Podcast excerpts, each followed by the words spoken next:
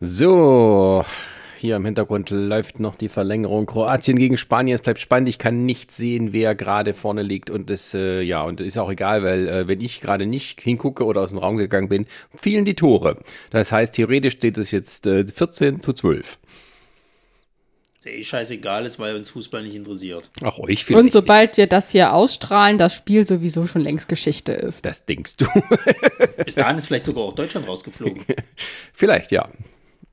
Oder, naja, äh, eine große Wahrscheinlichkeit.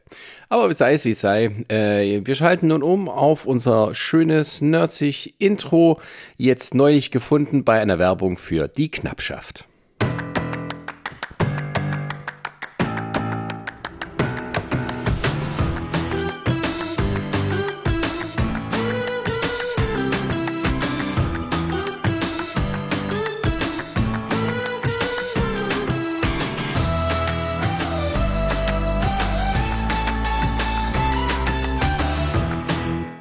Ja, es ist nicht mehr nur Lidl, es ist auch die Knappschaft dazukommen und zwischendurch gab es noch mal eine andere Werbeanzeige, die ich gesehen habe, die mit dieser Melodie versehen war. Ich sag's nochmal, wir müssen irgendwie das ganze Team zur Musikschule schicken und was, was eigenes aufnehmen. Zum christlichen ich dachte, Brini, ich dachte, Brini kannte jemanden, der da irgendwie äh, musikalisch unterwegs ist. Jo, aber bis der fertig ist mit dem Lied machen, äh, haben, hat, haben alle schon wieder das vergessen, dass das mal irgendwo in der Werbung lief. Echt, dauert das so lange bei dem? Ja, du bist so ein bisschen ein Künstler. Ich meine, wie, wie, wie- lange wollten wir jetzt unsere Figürchen für die Nerdzig-Seite aktualisieren? Ja, überhaupt mal Fotos machen vom gesamten Team und tralala. Das ist ja auch so ein Projekt, was schon seit irgendwie ein paar Jahren vor sich steht. Ach so, einen Unfug braucht man nicht mehr. Nö, gar nicht, ne?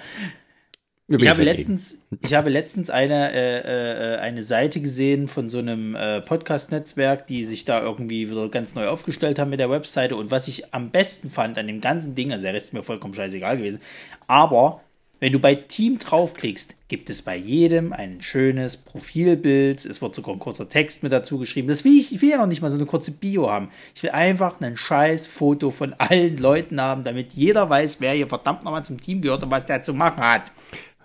Könnte man nicht einfach ein hässliches Selfie machen? Weil das ist doch angesagt, doch. Kann man auch ein scheiß Selfie machen. Hauptsache, wir kriegen mal für jeden so ein dreckiges Foto hin. Okay. Wir arbeiten dran. In, der, in, in the meantime widmen wir uns äh, dem heutigen Thema, das da lautet geheime Serien, nee Quatsch, Geheimtippserien, die ihr noch nicht kennen tut. Wenn euch sozusagen die, ähm, die, die, äh, die Fußball-EM oder sonstige äh, Fernsehereignisse nicht weiter bekümmern, dann äh, und ihr auf der Suche seid nach was Neuem, dann seid ihr hier heute richtig. Denn wir empfehlen euch Sachen, die ihr vielleicht noch nie gehört habt oder über die ihr vielleicht mal in eurer Suche in den Streaming-Anbietern gestolpert seid und gesagt habt, ach, ich bin mir nicht sicher, ich gucke lieber noch mal How I Met Your Mother.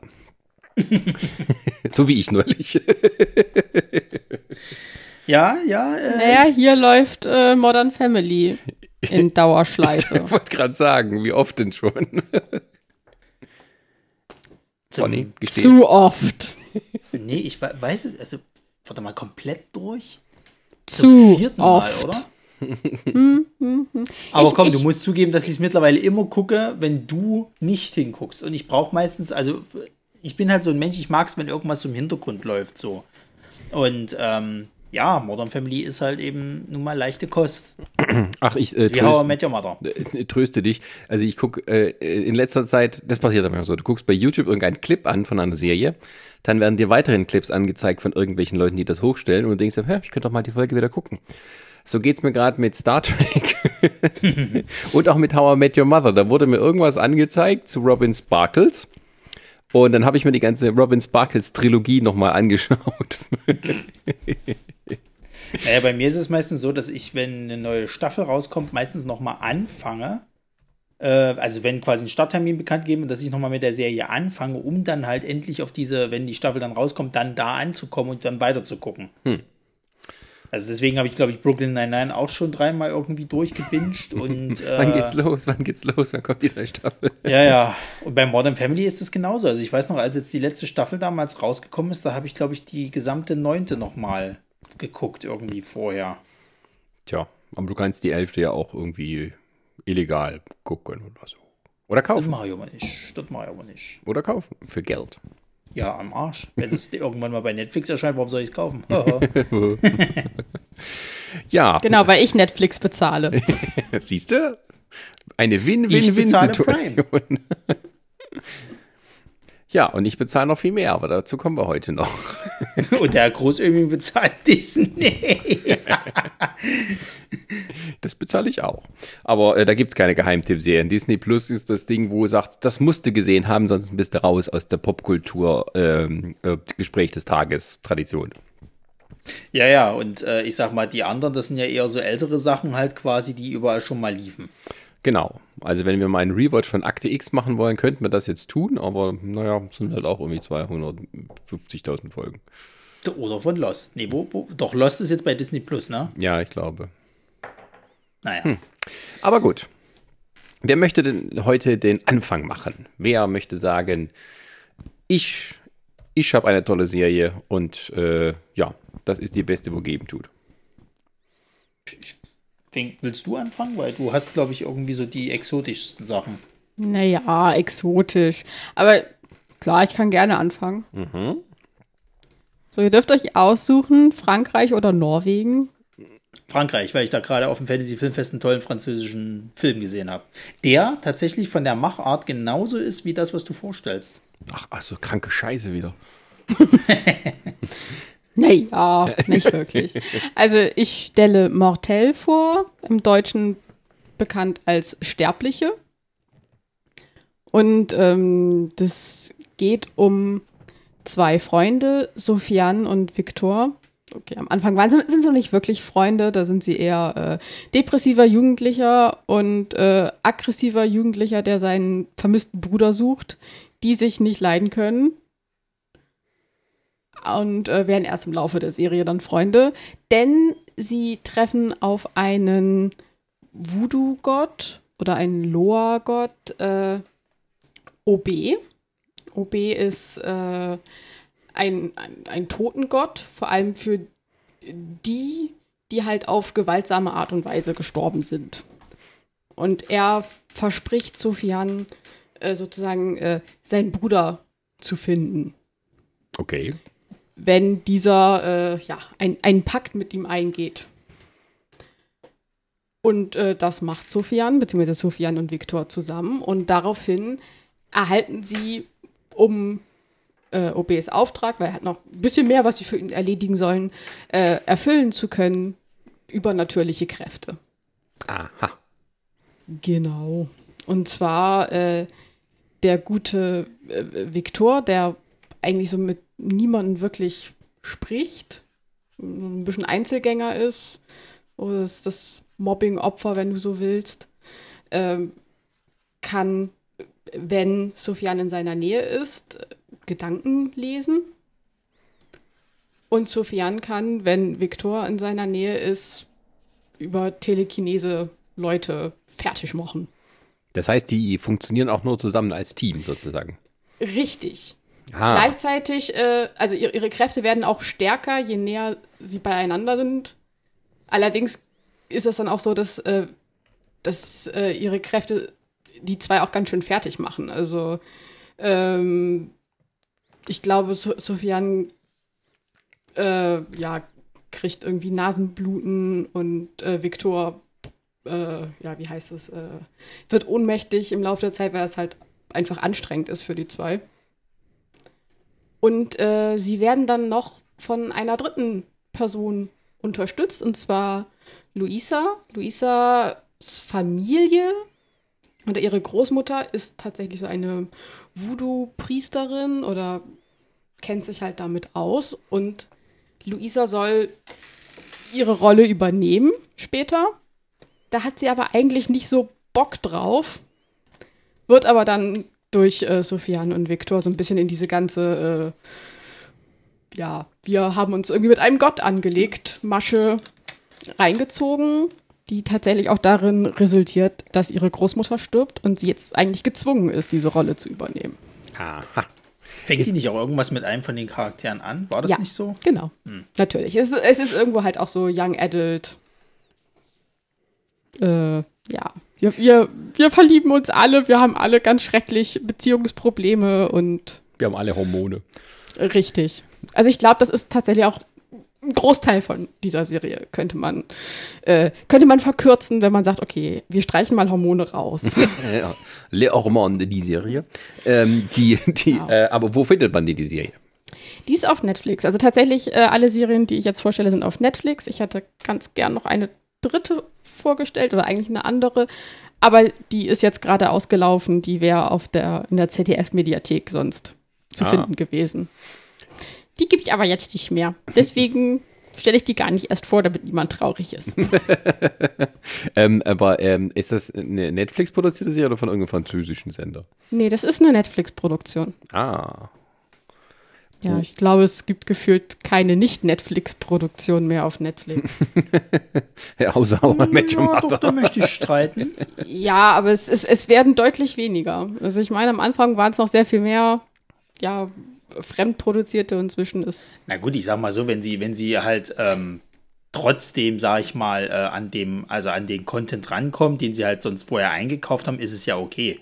Ich meine, wir haben ja durchaus, wenn du jetzt mal so guckst, äh, äh, schon eine breite Masse an verschiedenen äh, äh, Ländern, die da halt irgendwie produzieren dürfen. Ja, sie müssen also, ja auch. Das ist ja das Ding. Ne? Netflix ist ja verpflichtet, so und so viel äh, prozentualen Anteil seines Contents als Europaproduktion in Europa anzubringen, äh, anzubieten. Ja. Und deswegen gibt es dann eben auch solche paar deutschen Serien mitunter oder die spanischen, die ja auch sehr beliebt sind hierzulande. Ähm, aber die französische, also du hast das jetzt so erzählt, das klingt so ein bisschen wie so ein, also so eine typische Krimi-Sache. Also in jeder Folge gibt es einen anderen Fall, aber ist das jetzt mehr so Netflix-mäßig zusammenhängend? Nee, also es, es, ist schon zusammenhängend. Aber es ist irgendwo auch so, so ja, also jede Folge kommen sie der Wahrheit eigentlich so ein bisschen näher. Ja, okay. Ja, genau. Also es geht, wie gesagt, letztendlich darum, dass sie herausfinden, was mit Sophians Bruder passiert ist der halt plötzlich verschwunden ist. Und warum sollte man sich die Serie denn angucken? Was macht die denn so schön? Ähm, ja, also zum einen, ich bin ja sowieso so ein Mythologie-Freund und ich fand es einfach mal interessant, mal etwas zu sehen, was jetzt nicht die nordischen Götter, zu denen wir später noch kommen, oder die griechischen Götter sind, sondern äh, tatsächlich mal diese Voodoo-westafrikanischen äh, Gottheiten, von denen man ja hier eigentlich so gut wie gar nichts weiß. Mhm. Und äh, ja, dementsprechend hat, hat, mich das angesprochen. Ich habe dann reingeschaut und war dann tatsächlich auch von äh, der ganzen Aufmachung ganz begeistert. Also ich fand, der war optisch ist die Serie eigentlich sehr cool. Also ich finde gerade hier den, den OB, den Gott, den sie da mit auftreten lassen, finde find ich sehr cool umgesetzt. Das ist auch alles recht modern gehalten. Und ja, hat mich, hat mich angesprochen. Wie viele Folgen gibt es denn da? Oh, da müsste ich jetzt nachgucken. Ich glaube, das ist so typische äh, Netflix-Serienlänge 10. Ja, also ich glaube so 18, ne? Hm. Früher war es mal 13, haben sie gesagt, ne. Das hält ja keiner aus. Also ich habe ich hab ja plus mal, mal so ein bisschen bei dir über die Schulter geguckt, hauptsächlich halt. Also es sind sogar weniger, es sind sechs. Ah ja. Aber ich habe ja bei dir immer mal so ein bisschen über die Schulter geguckt und so. Und das, also vom Stil her hat mich das eigentlich auch gekriegt. Eigentlich müsste ich mir die Serie auch mal angucken, weil ich finde, gerade dieses, dieses Setting und Stil, weil das ist ja auch, das spielt, glaube ich, auch wieder in dieser Problemzone Paris, ne? Also das also, sind doch auch wieder so diese, diese, diese, ich sag also, mal. Also gef gefühlt spielt ja jede Serie, Film entweder in Paris oder in den ganz schrecklich fürchterlich gemeinen Vororten von Paris. Ja, aber das, was, aber diese, es gibt doch in Paris halt äh, diese, diese, ähm, äh, diese Viertel, ich, ich komme jetzt nicht auf den Namen, also, hm. ja, genau die. Ähm, wo halt auch jetzt zum Beispiel der vom Fantasy Filmfest, dieser Kandisha-Film halt äh, äh, gespielt hatte. So. Und ich finde dieses Setting halt so interessant, weil es erstens mal für meine Verhältnisse noch nicht ausgelutscht ist und du diesen krassen Alltag dort immer mitkriegst. Gerade diese ganzen Jugendlichen, die da ja wirklich nicht viel haben, außer sie machen halt Bullshit. So. Und ähm, weil das halt auch so eine harte Realität ist und dementsprechend ist dieses Schauspiel von diesen Leuten halt auch immer so krass nah an der Realität. Also das fand ich halt auch bei, bei deiner Serie halt so interessant, dass, ähm, du kaufst ihn das halt einfach ab. Also es ist jetzt halt irgendwie nicht sozusagen, du denkst halt so, oh ja, Schauspieler, tralala, bist natürlich auf diesen ganzen übernatürlichen Part, aber Naja, also ich würde sagen, dass das würde ich jetzt weniger dem Setting äh, anrechnen, als tatsächlich einfach so dem französischen Film oder dem französischen Kino. ja. Also, äh, wenn man da ein bisschen mehr Filme oder Serien schaut, dann kennt man halt auch dieses Setting einfach irgendwann. Trot, ja, Denn wie, wie ich ja gerade schon meinte, eigentlich gibt es da nur so zwei große Locations, entweder Innenstadt Paris oder halt äh, Pariser Vorort. aber trotzdem, also wenn ich das jetzt zum Beispiel mal mit, mit Lupin vergleichen würde, also mit der französischen Serie, die ja jetzt hier letztens rauskam mit, mit Oma Sie, ähm, da spielen auch einige Szenen in diesem, in diesem, äh, äh, wie heißt es, Sascha? Banlieue. Bonlieu. So. Bonlieu. Und ich finde trotzdem, dass das ein himmelweiter Unterschied ist zu solchen Serien halt. Also du merkst, dadurch, dass die vielleicht nicht viel Budget hatten und das ein bisschen kleiner halten, kommt es trotzdem irgendwie äh, äh, realitätsnäher vor. Ich, das ist, glaube ich, aber auch einfach ein, ein Haltungsanspruch dieser zwei Serien. Also ich meine, Lupin will, glaube ich, generell ein bisschen mehr, ja, so ein bisschen over the top sein. Naja, Und ähm, ja, sch schon eher. Und Mortel heißt, wie gesagt, heißt ja auch einfach Sterbliche. Ähm, verbindet halt das absolut Mondäne und Profane mit dem Übernatürlichen. Also Und mich da, hat's, da, dadurch kommt, ist halt auch ein ganz anderer ästhetischer Anspruch da. ja gut, also mich hat es manchmal auch so ein bisschen an so Gaspar Noé halt äh, äh, erinnert. Also auch gerade an den letzten halt hier an Climax, also gerade wenn, wenn, wenn der, wenn der OB halt hier irgendwie anfängt, da seine, seine Lichtspielchen da zu machen.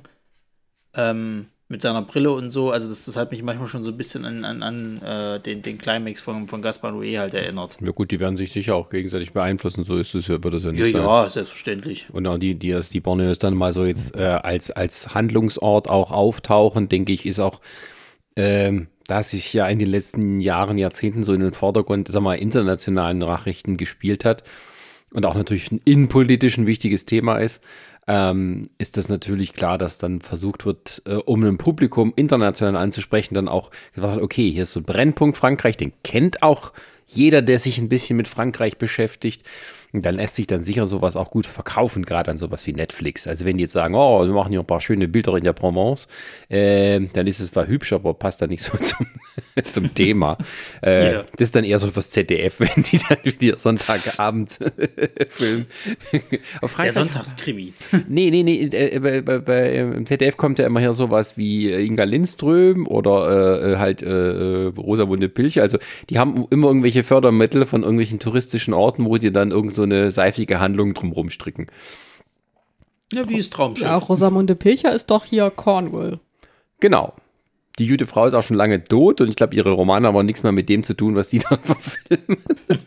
Also meine Mutter meinte mal, man muss in seinem Leben einen Rosamunde Pilcher Roman gelesen haben oder einen Film gesehen haben, dann kennt man die alle. Das stimmt. Äh, Ein, ein, ein Freund von mir ist ein großer Fan davon, weil er es immer so, so toll findet, wie picobello sauber dort alles ist. Da findest du auf der Straße kein einziges Papierstückchen, da ist alles so wunderschön, wie man sich das nur vorstellt. Aber dann gibt es dann halt Probleme mit der Erbschaft des reichen Onkels. Und wird die junge Gräfin damit zurechtkommen oder sich doch für die Liebe für den Gärtner entscheiden. Ähm, ja, nicht, nicht, nicht, nicht falsch. ja, äh, und äh, ist das dann auch in der einen Staffel fertig oder lassen die dann schon wieder was offen für die nächste?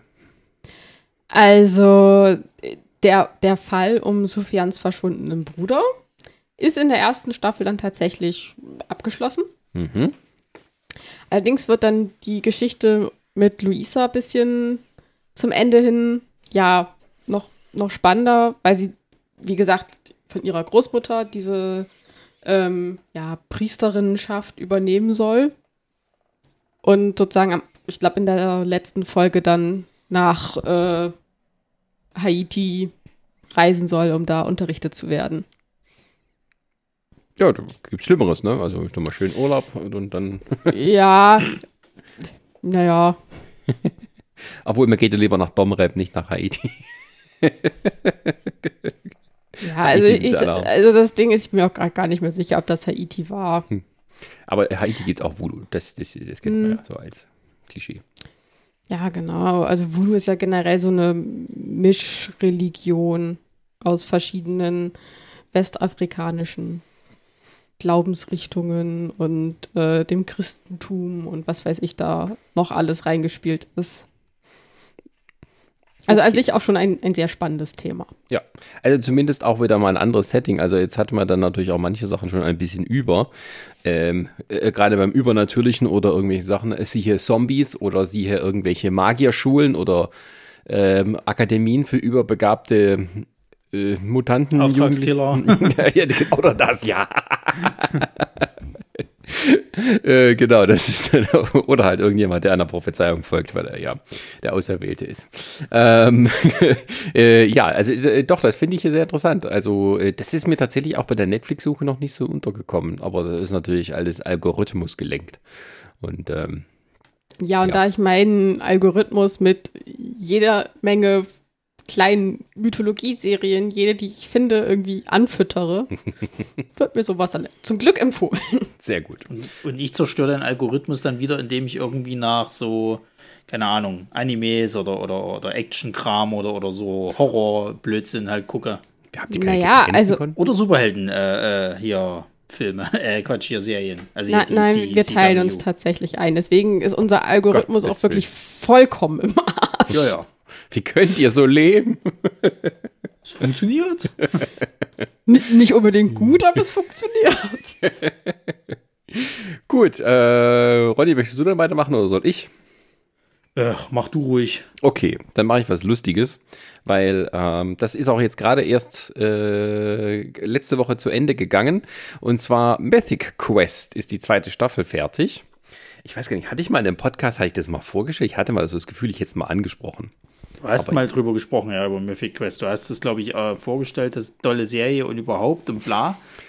Und äh, aber nur auf Apple äh, TV verfügbar und dann haben wir alle abgeschaltet, weil wir gesagt haben, ach, das ist wie Sky, das interessiert sowieso kein Schwein. Äh, ich finde aber Apple TV Plus ist ähm, verfügbarer als irgendwie ein äh, dummes Sky-Abo mit ihrer, mit ihrer Scheiß-App ja, und allem.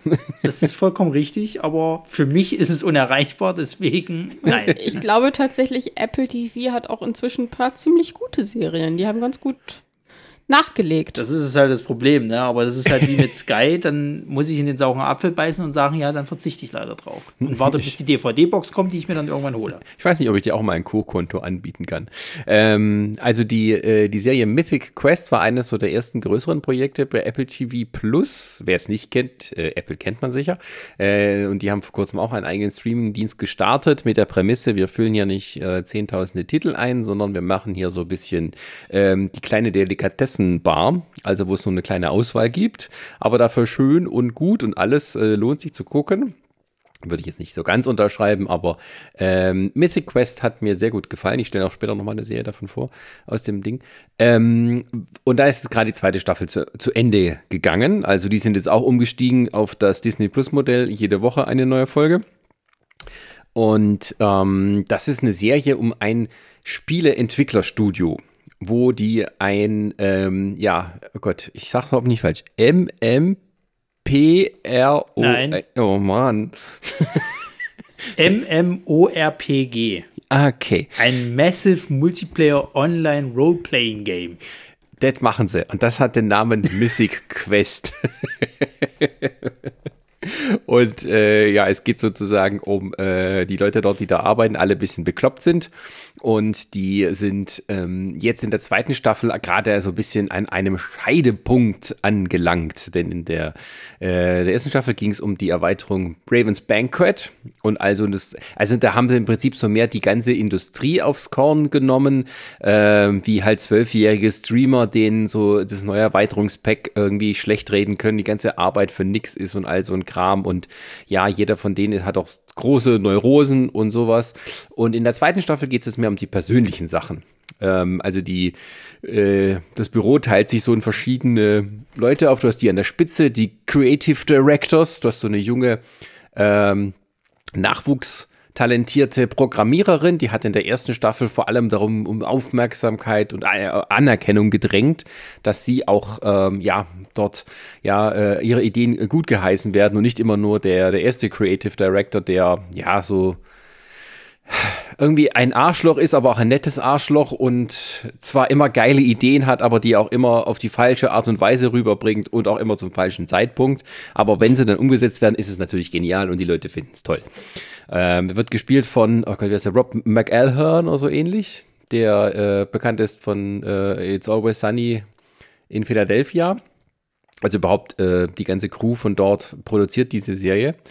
Ähm, ist aber nicht so wie It's Always Sunny. Also da ist es ja eher so ein bisschen ja, Fake-Doku-mäßig und alles sehr günstig.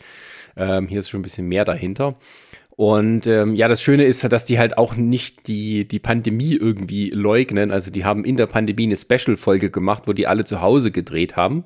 Wie sozusagen im Arbeiten im Homeoffice die Leute alle langsam verrückt werden lässt. Und das kommt dann immer so im Splitscreen. Und dann hatten sie vor dem Start der neuen Staffel so eine Special-Folge, wo sie das große, äh, wie heißt das, das Lichtfest feiern. Also so ein erfundenes äh, Feiertag innerhalb vom Spiel. Mhm. Und da haben sie dann mit, mit Cosplay und Role, äh, mit Live-Action-Roleplay das gefeiert. Und äh, das Schöne war, die haben dann quasi immer, wenn es zu so einem Lab-Kampf kam, umgeschaltet äh, in ein richtiges Fantasy-Setting. also ein bisschen wie, wie, wie hieß denn diese eine Serie, die es da auch schon mal gab, die hier so Dungeons and Dragons halt eben äh, gemacht hatte, mit, mit hier äh, äh Felicity Day oder wie die heißt. Äh, ähm, hieß das The Quest? Ich habe so eine dunkle Scheiße, Ahnung, was aber, meinst. aber ich, das, das, das gab's, das war so eine Webserie im Aber seien wir ehrlich, das alles basiert auf The Gamers. Ist das nicht das, was ich meine? Nee, die Gamers war das andere noch. Mit Felicia Day gab es da noch mal eine extra äh, Geschichte halt. Aber, aber da war das halt ähnlich. Da haben sie es auch so gemacht, dass quasi, wenn sie halt eben sich was vorgestellt haben, haben die dann in der Welt auf einmal diese Kostüme angehabt und das dann so fantasymäßig dann äh, gespielt. Ah, okay. Naja, auf jeden Fall gibt es halt die beiden äh, Creative Directors, die Poppy und den Ian. Ähm, die müssen miteinander klarkommen, weil es geht darum, eine neue, eine neue Erweiterung zu programmieren. Jeder hat andere Ideen und dann wollen sie jetzt zusammenraufen. Dann machen sie aber jeder sein eigenes und ähm, gleichzeitig haben die beiden ähm, Testerinnen äh, versuchen sich so ein bisschen nach oben zu arbeiten in der Firma. Also die, das sind so zwei, zwei, zwei junge Flippige, die irgendwie gerade von der Schule kommen und als Testerinnen arbeiten bei denen. Die sitzen also nur den ganzen Tag auf der Couch in einem kleinen Zimmer und spielen das Spiel und suchen nach Bugs. Und äh, die verlieben sich in der ersten Staffel ineinander und werden dann ein Paar und haben jetzt so ein bisschen Beziehungsprobleme. Und äh, ja, dann äh, wird im Hintergrund noch versucht zu intrigiert. Man hat ja äh, Danny Pudi, bekannt aus Community, äh, der den bösen Marketingchef Brad spielt. der ist. Äh, Evil Arbeit. Ab, absolut. Absolut. Also nicht nur das am Ende von Community. Äh, macht er nicht sogar sowas, da wird sowas gesagt, er geht irgendwie zu einer Spieleentwicklerfirma oder sowas? Nach L.A.? Nee, nee er fängt, glaube ich, tatsächlich sein, sein Filmstudium ja, an ja. oder so.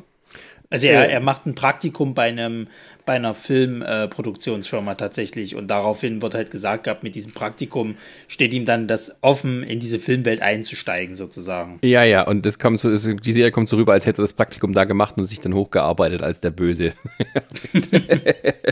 also er spielt, also der hat auch nichts mit dem netten äh, Community äh, zu tun. Das ist halt, äh, der ist halt so ein Arschloch, obwohl er nicht so eine große Rolle hat in der Staffel. Ähm, äh, aber es gibt so eine Assistentin von ihm, die Joe, das ist so eine kleine, dickere Blonde, die halt irgendwie am Anfang von der Serie eingestellt wird als die Assistentin vom Chef. Der ist so der nette Typ, der halt irgendwie ein Lappen ist und denkt, er wäre der Coole, aber er bringt es nicht hin.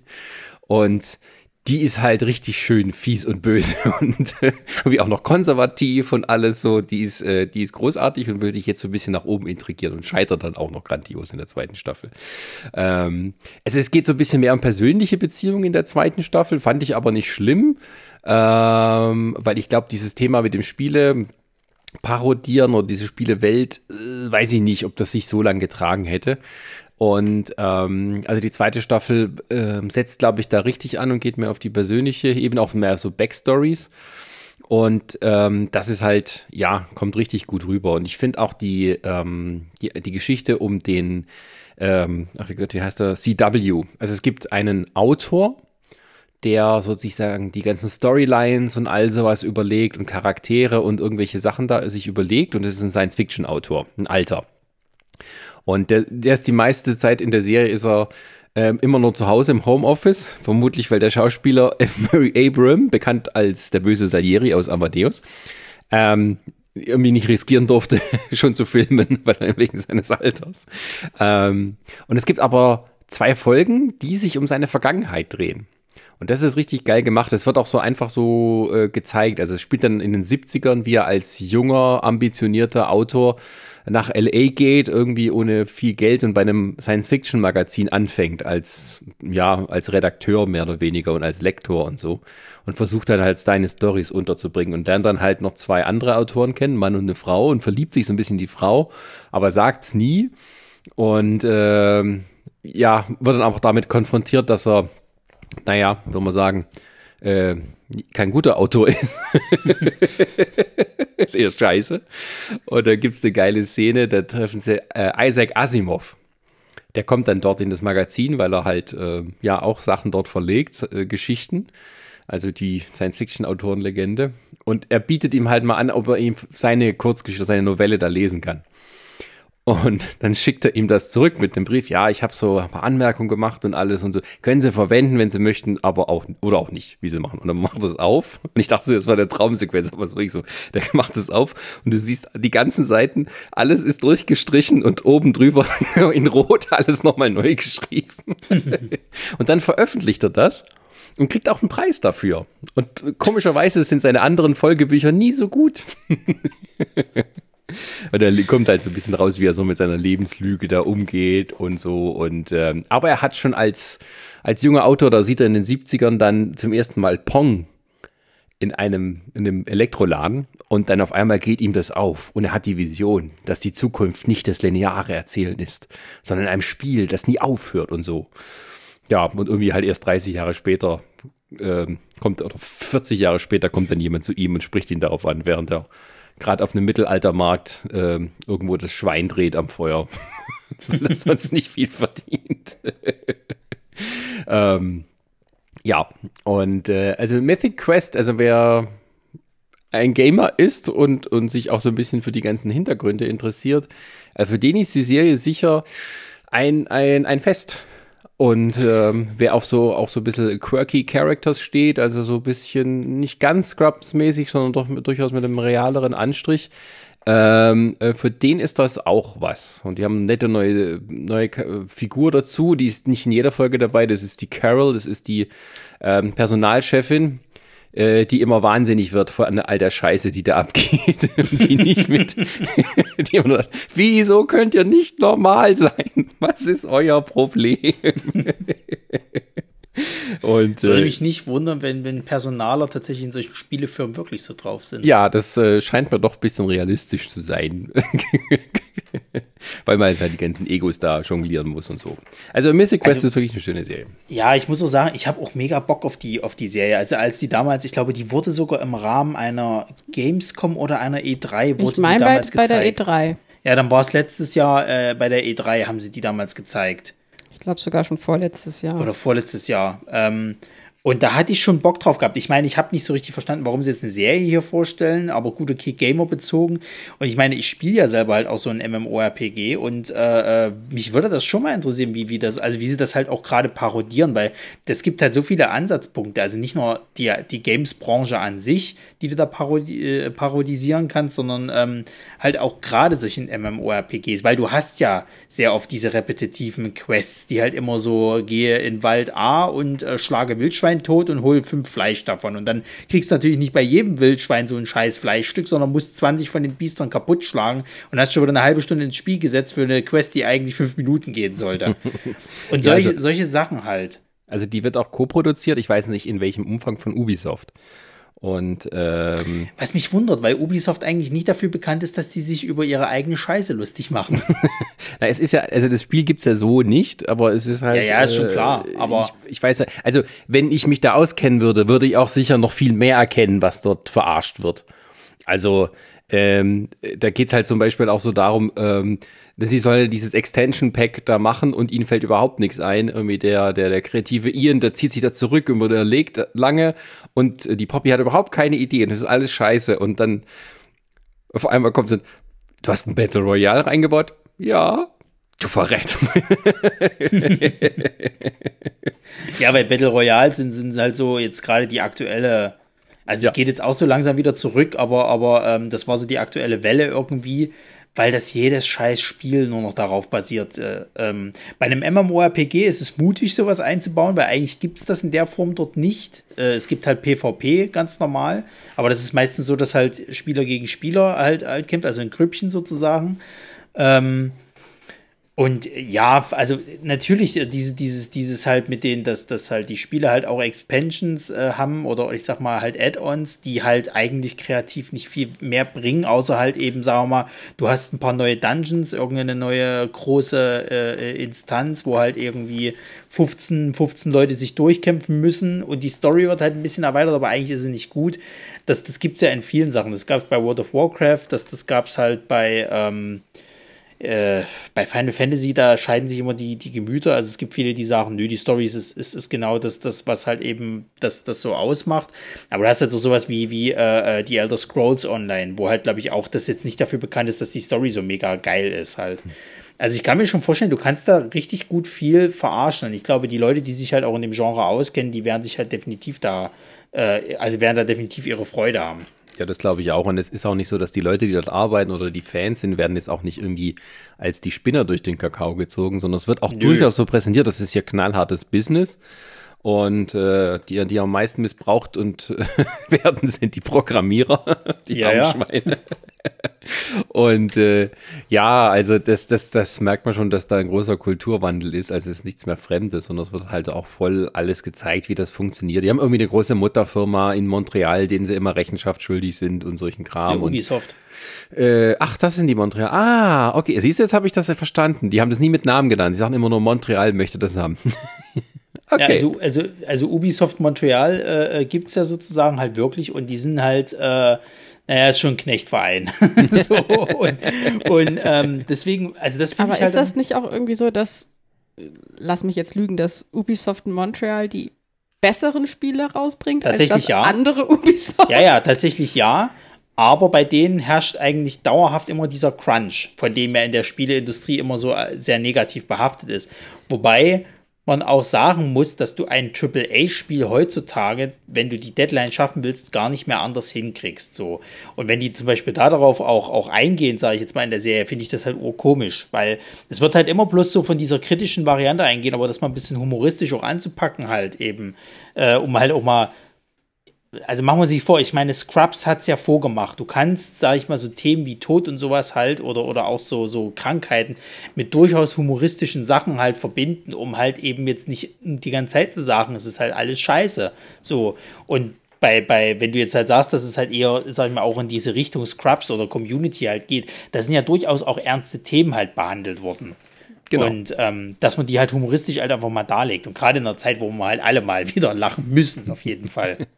Ja, also das haben sie schon. Also ich fände auch diese Folge großartig, diese da halt mal in. Also die konnten auch nicht die zweite Staffel so schnell äh, angehen, diese, äh, wie sie es machen wollten und sind dann eben auf einmal auf so eine Überbrückungsfolge gekommen, die sie dann wirklich zu Hause alle Schauspieler extra haben drehen lassen mit ihren iPhones und was weiß ich.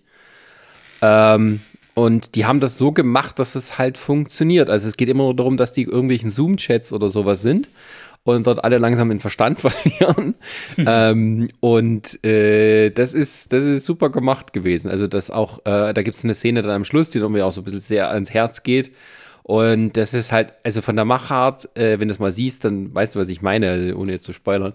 Ähm, ähm, einfach intelligent gemacht. Also wie kann man mit so ganz geringen Produktionsmöglichkeiten sowas hinkriegen? Und es sieht dann halt auch echter aus, wenn es die Leute mit ihrer Webcam oder mit ihrem iPhone dann aufnehmen. Na, vor allen Dingen, ich finde, das passt bei dem Thema ja sogar noch besser. Ich meine, Parks and Recreation, die haben auch noch mal so eine Special-Folge für die Pandemie halt aufgenommen, wo sie halt das über so Zoom-Meetings gemacht haben. Ich habe es leider noch nicht gesehen, aber da wirkt es halt schon eher so wie, ah, die Stars treffen sich jetzt noch mal, so nach dem Motto halt und erzählen eine lustige Geschichte. Oder jeder erzählt zu seinem, wo, wo ist er gerade halt im Leben. Und dort, wenn du das so als Arbeitsmeeting halt verkaufst in der Pandemie, wie jedes verdammte Arbeitsmeeting ja abgelaufen ist, dann passt das ja schon einwandfrei. Ja, also äh, Mythic Quest kann ich nur empfehlen und wenn, wenn ihr tatsächlich mal Apple TV oder ein Apple-Gerät kauft, kriegt ihr ein, immer ein Jahr umsonst. Könnt ihr schnell durchgucken und dann zufrieden sein. Ähm, so viel dazu. Wie sieht das denn bei gebrauchten Apple-Geräten aus? Witzigerweise, ich habe tatsächlich mein erstes Jahr habe ich umsonst gekriegt, weil ich, es war nicht gebraucht, aber ich habe ein alt, ist nicht ein altes, aber ein iPad gekauft, das quasi schon gar nicht mehr gab. Und ich habe das noch runtergesetzt gekriegt beim Cyberport oder so und habe mich halt angemeldet und dann hieß es, oh, ein Jahr umsonst Apple TV Plus. Bedum. Geht auch. Also ich weiß jetzt nicht, was irgendwie die, die, die Dings ist, die quasi die min, minimale, ähm, äh, was du ausgeben musst. Ich weiß nicht, ob das für, für, eine, für einen Satz äh, Kopfhörer kriegst, wahrscheinlich nicht. Aber hm, äh, Probieren. also für eine Maus kriegst du wahrscheinlich kein Abo extra noch drauf. Nee, das denke ich mir. Ähm, aber äh, ja, ich meine, also, die halt auch Apple benutzen, es gibt ja auch so, so, so Abo-Pläne, wo du dann halt irgendwie Cloud-Speicher kriegst und irgendwie noch das, diese, dieses Spiele-Abo und sowas, das kriegst du, das haben jetzt wir halt, weil wir halt mehr, mehr, äh, mehr Cloud-Speicher haben wollen, hauptsächlich. Und ähm, ja, wenn man, also wenn man sich das durch zwei teilt, wird das schon billiger. Also da kriegt man dann das, das Apple TV Plus, um, ich mach's voll Werbung hier, kriegt man ja das, das, Streaming umsonst, da kriegt man dieses, Apple Music um, äh, ist noch mit drin und ähm, halt dieses Apple Arcade. Also es ist so ein ähm, Spiele-Abo, wenn du so willst. Also es ist dann ohne Werbung und die gibt's dann nur in diesem Abo, diese Spiele halt und ähm, kannst dir so viel runterladen, wie du willst. Ja, äh, Begeisterung äh, steigt. Ähm, machen wir schnell ich frag, weiter. Ich, ich, ich frage mich, warum wir für die ganze Werbung, die wir immer machen, noch immer nicht bezahlt werden. Weil Ich weiß Wahrscheinlich, weil wir die einfach umsonst machen. Wir Ja, weil wir, die, weil wir die Leute nicht anschreiben und sagen, hier, pass auf, wir würden für euch da Werbung machen und bla. Und dann kriegen wir aber eine Absage, weil sie sagen, oh, ihr habt doch nicht genug Reichweite. Wir Dann kennen lügen wir halt. niemanden. Dann lügen wir halt. Ja, aber die können doch die Zahlen einsehen. Nö, wir geben den gefälschte Zahlen. Das funktioniert nicht. Da Vielleicht sollte man das jetzt mal nicht mehrere- so laut sagen. da habe ich schon mal mehrere Fälle mitbekommen, wo es dann Oh. im Nachhinein rausgekommen ist und das war nicht schön. Vielleicht sollten wir einfach Apple TV eine Serie anbieten über Podcaster, die sich nach oben schummeln. Das, ich dachte, das ist, bringt eher was, wenn du sowas Netflix, weil die machen doch alles. Naja, Ja, aber so, sollten wir dann vielleicht mal wieder so einen Nerd-Pitch bringen? Genau. Was, was kann man Apple TV verkaufen? Also du musst halt irgendwie, das muss irgendwie cool sein, du musst irgendwie ein paar Stars dabei haben und äh, die halt irgendwie was Dramatisches spielen wollen. Das ist gerade so ihr, ihr, ihr, ihr Stick, wie es so schön heißt, ihr Stick. Ähm, die machen gern so dramatische Serien, dann irgendwie was mit Tom Holland oder, oder mit äh, Chris Evans, die halt irgendwie, oh, mein, mein Kind hat jemanden umgebracht, aber ich glaube nicht, dass er schuldig ist. Blablabla. Das ist so, so ein Zeug. Naja, Superstau 2. Leute, setzt mich nicht unter Druck. Ich bin immer noch dran am rauskriegen, wie man so ein Drehbuch schreibt. Bitte. Du schreibst, schreibst Aufblende und dann schreibst du, was man sieht und am Schluss schreibst du Ende. Abblende. Genau, und, und zwischendrin muss äh, Chris Hemsworth äh, ja oberkörperfrei durch ja, die Gegend aber wenn laufen. ich das jetzt einfach so hin, hinschreibe, tralala, und dir das dann zur Kontrolle gebe, sehe ich jetzt schon wieder vor meinen Augen, dass es dann heißt, ja, jetzt hier hättest du aber und dann müsste das so machen und bla bla. Und dann stehe ich wieder da, weißt du, und habe eigentlich, ich will es einmal richtig machen, weißt du. Ich bin halt mal nur mal in der Situation Du hast doch mein. Drehbuch noch rumliegen vom, vom äh, äh, äh, hier der Nerd-Folge, äh, äh, Comic-Check-Folge 25. Habe ich das? Es ist auf jeden Fall in der Dropbox. Da siehst du, wie es formatiert wird. Gut, aber kommen wir erstmal weiter äh, mit der nächsten Serie, die der Olli vorstellt. Genau, ähm, diesmal von Prime. Jetzt, jetzt haben wir alle äh, äh, Plattformen genannt, Ah, fast. ähm, Nein, noch lange nicht. die, die erreichbar sind. Hey, Maxdome, vergiss Auch noch mich. lange nicht. Join Das interessiert Plus. mich Maxdome. Ich, wie gesagt, Maxdome, Sky, das sind alles für mich Sachen, die sind für mich unerreichbar. Tut mir leid, kann ich nicht drüber reden. Mein Traum ist einmal ein Maxdome-Abo zu besitzen. Ist denn das so wirklich so wichtig? Ich meine, da läuft doch nichts Interessantes weiter, oder? Außer jetzt hier, wie, wie hieß das hier mit, mit, mit, äh, Nein, ich habe mit mich in Sarkasmus Ulm geübt. Ach so. Aber das ist, glaube ich, das Einzigste. Wobei ging das nicht auf. Ach, ist aber scheißegal. Die nerven mich mit ihrer dummen Telekom-Werbung. Deswegen will ich nichts von denen gucken. Ah ja. Ja, äh, nee, ich äh, stelle vor, The Flight Attendant, die hast du mir ja eigentlich mal empfohlen. Ja. Mit äh, äh, Kelly Cuoco, also quasi jetzt eigentlich der zweite Hit nach The Big Bang Theory für sie. Hatte ich letztens irgendwie auch ein tolles Interview von, von, von ihr gelesen, wo sie gemeint hatte, sie hatte Angst, dass sie jetzt immer getyped gecastet wird und dass sie nie wieder den Erfolg von äh, ja, Big Bang Theory anknüpfen kann. Und äh, siehe da, dann kam The Flight Attendant. Also es ist, glaube ich, jetzt so ein bisschen eher, eher geschummle, dass wir halt sagen, irgendwie Serien, die, die halt äh, äh, keiner so richtig auf dem Schirm hat, ähm, weil The Flight Attendant ging schon gut durch die Decke. Mir ist aber trotzdem aufgefallen, dass nicht viele Leute davon berichtet haben irgendwie. Also vielleicht eher in Amerika, aber hierzulande irgendwie habe ich das nicht so durch die Decke gehen sehen. Das kann ich bestätigen. Also die, die wurde zwar heftigst beworben bei Amazon Prime, so auf der Startseite, mhm. ähm, aber ich habe sie jetzt, also so das Gespräch ist da weniger. Also in Amerika fiel mir das dann auch mehr auf, wahrscheinlich auch, weil Coco da ein größerer Star ist. Und, ist möglich, ja. Ähm, ja, die ist natürlich auch so, die macht sich gut in der Öffentlichkeit. Also die, die geht auch zu allen Interviews und so und die fällt natürlich auf auch und äh, die, die kann das auch gut. Und ähm, ich denke mal, dass es vielleicht auch daran liegt, weil sie so, ich glaube, sie ist so ein jemand, der in diesen ganzen People Magazine Sachen auftritt, so Gala und sowas. Hm. Ja, also The Flight Attendant ist im Endeffekt so eine Krimi-Dramödie, kannst du fast sagen. Hm. Ähm, da geht es halt um, um, um äh, Cassandra, die ist halt eben äh, hier Flugbegleiterin und ähm, die führt halt eigentlich ein relatives, äh, naja, so, so, so Partyleben, kannst du sagen. Also sie, sie trinkt halt extrem viel und hat halt auch sehr oft so One-Night-Stands. Ähm, und einer davon mit einem mit Fluggast, ähm, der halt scheinbar auch ein bisschen reich ist irgendwie, äh, artet dann so aus, dass sie halt irgendwie am nächsten Morgen wach wird und äh, neben ihm äh, und neben ihr liegt er tot mit aufgeschnittener äh, Kehle. So. und sie weiß jetzt halt nicht, scheiße, was mache ich jetzt so? Und, und kriegt dann auch Panik und äh, wird dann scheinbar auch so ein bisschen verfolgt und versucht dann aber eben so langsam diesen, diesen Fall halt aufzuklären, wer ihn jetzt halt umgebracht hat. So, weil sie war es halt nicht. Also sie ist sich sicher, dass sie es halt nicht war. Und ähm, ja, muss halt natürlich dann auch mit seinen, mit ihren persönlichen Problemen halt eben kämpfen, auch mit ihrem Umfeld, weil sie, sie hat halt äh, eine Freundin, die halt Anwältin ist ähm, und äh, merkt aber so langsam, dass diese Freundschaft halt irgendwie nur aufgrund von, von ja, sich selbst belügen halt irgendwie so funktioniert. Dann hat sie halt noch einen Bruder, wo sie halt irgendwie ähm, immer so ähm, getan hat, dass das quasi, ähm, also der Bruder ist halt äh, äh, schwul und ähm, hat auch schon einen Partner und, und äh, zwei Kinder. Und ähm, ja, er führt eigentlich so das perfekte Familienleben, kannst du fast sagen, kümmert sich auch sehr um sie. Und sie tut halt immer so, als ob sie ihr Leben total im Griff hat und dass das halt eben ihre Kindheit ganz toll war und, und bla. Also hat sie da auch alles schön geredet, ähm, was gar nicht stimmte. Und dann hat sie halt noch eine, eine äh, ja, Kollegin, also eine Flugkollegin, die halt selber persönliche Probleme hat und aber immer so denkt, als ob ähm, die Cassandra ihre einzige Freundin wäre. So. Und eigentlich ist es auch eher so einseitig begründet.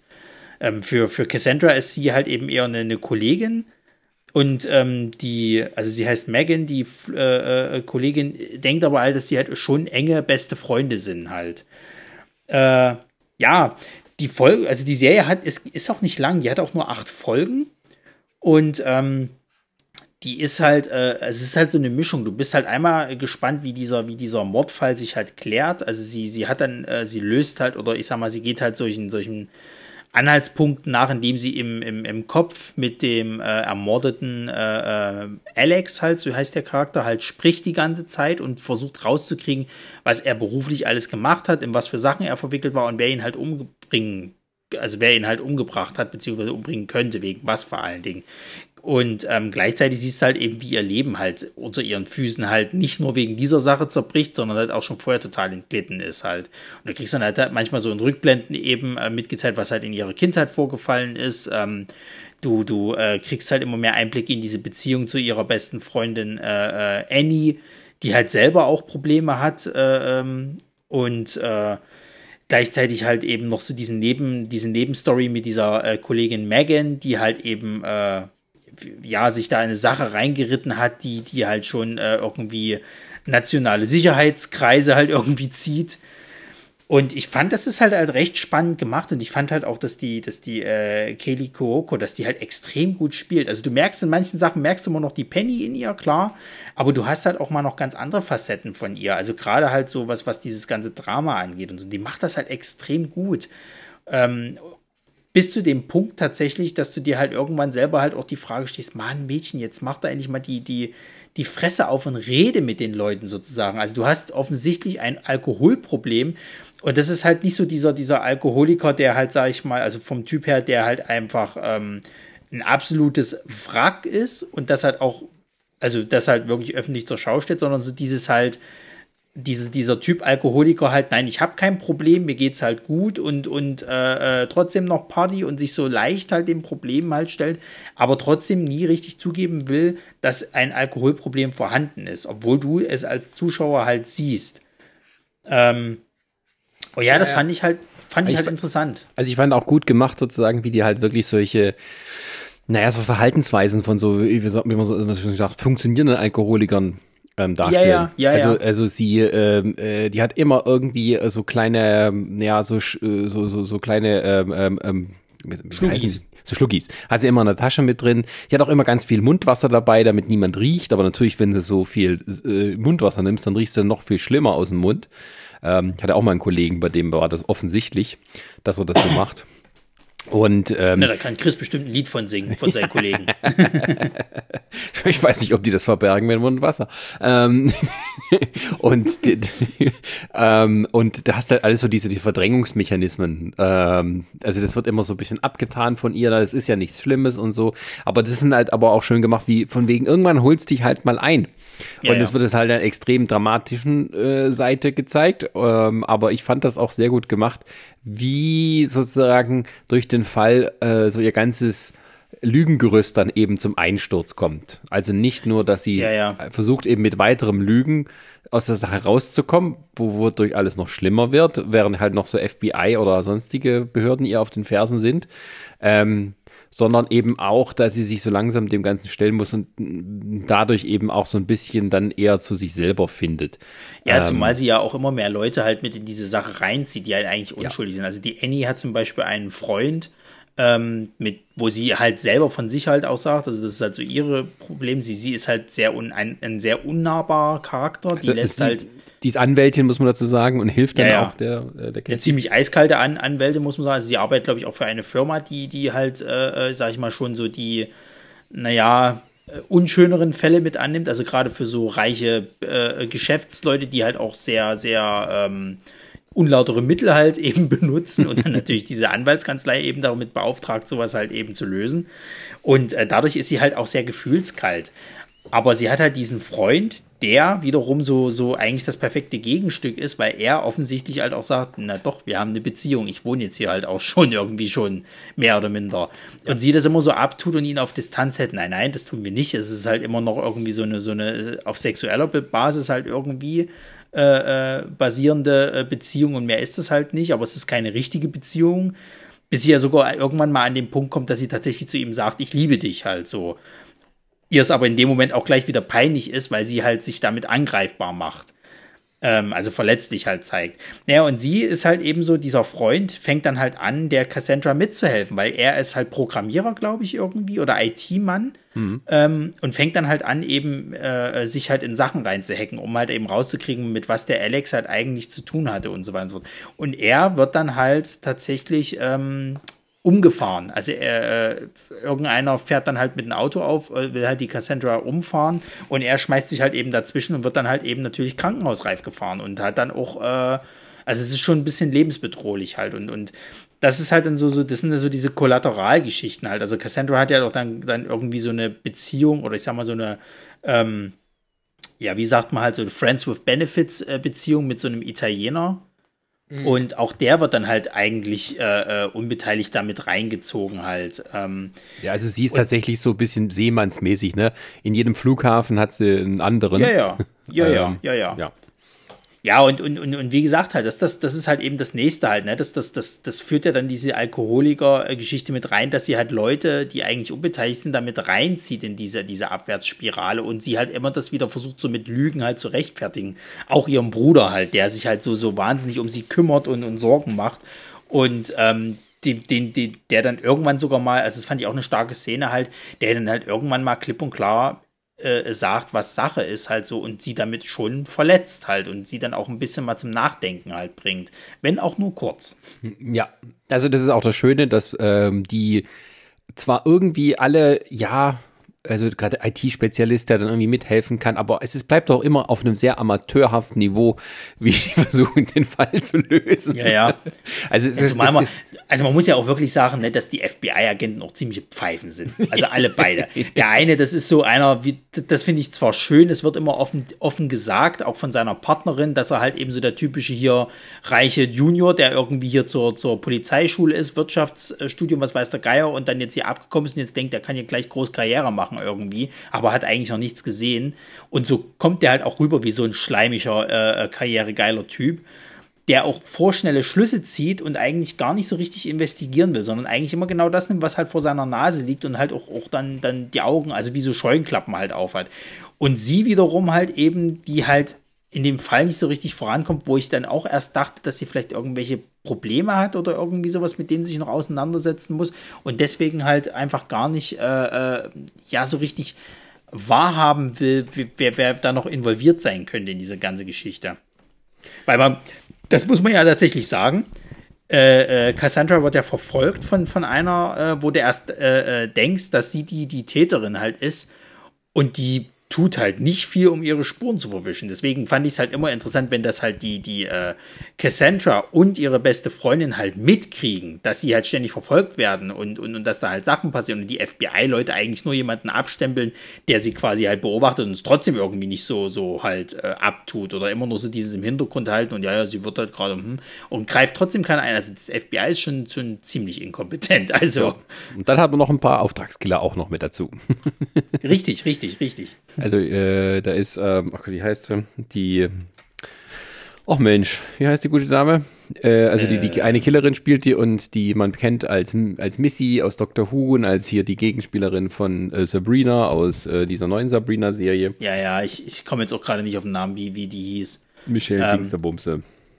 Michelle aber Gomez, ja, also, Michelle Gomez heißt sie, glaube ich. Ha, ha, ha. Genau, aber, aber das meine ich halt mit dem halt. Die ist recht offensichtlich halt. Die vor, vor, vor äh, erwischt ja auch nicht so wirklich gut ihre, ihre Spuren. Die wird, die ist ja, glaube ich, von irgendeiner so einer, ähm, was ist denn das, von, auch, von irgendeiner Firma irgendwie engagiert worden und hat ja, dann auch halt eigentlich. Von diesem einen Gangster-Typen da. Genau, und die hat dann noch äh, ihre eigene äh, Beweggründe, warum sie das alles macht und was sie halt haben will, sozusagen. Also die will halt auch so ein bisschen raus aus der ganzen Geschichte und so ihr eigenes Leben leben, aber das, das kriegst du dann eben erst später mit. Und ähm, also ich fand es ja interessant, das muss ich mal ganz ehrlich sagen. Ich hatte das nicht auf dem Schirm. Ich kann aber jeden verstehen, der es halt mitkriegt, ähm, wer am Ende letztendlich der Täter ist und, und, und wer die ganze Zeit quasi so dieses, dieses äh, ähm, Spiel mit ihr halt spielt. So. Also ich hatte es nicht auf dem Schirm, wer das dann am Ende ist. Ja, ich, ich ja eigentlich auch nicht. Aber ähm, ich fand es ja interessant. Ähm, ich, hatte, ich hatte irgendwie gedacht, weil ich gelesen hatte, das ist eine Romanverfilmung. Dass mhm. die halt quasi nur das als Miniserie machen und dann ist gut. Und dann war ja diese, diese äh, Nebenstory von der äh, Megan, also die sich da selber noch in die Bredouille bringt, die jetzt nur marginal mit dem zu tun hat, was dann die äh, Cassie tut, aber sozusagen schon die Ereignisse für eine weitere Staffel in, in, in die Gänge bringt. Deswegen war ich da erstaunt, dass das nicht ähm, also so gleich gelöst wird und dachte mir, okay, vielleicht gibt es doch eine Fortsetzung. Ähm, und dann nach der letzten Folge war dann klar, okay, ja, da wird es wohl noch eine zweite Staffel geben und das ja, tut's ja. auch. Aber äh, wie gesagt, diese Story fand ich halt auch so, mir ist das halt erst lange Zeit gar nicht so richtig aufgefallen, dass die halt da irgendwie so beginnt eine richtige Side-Story, weil ich dachte auch erst, dass die vielleicht mit diesem äh, Mordfall da irgendwie was versucht damit mit in, in, äh, ins Rollen zu bringen oder so als, als ja, Spitzel so zu agieren und so weiter und so fort.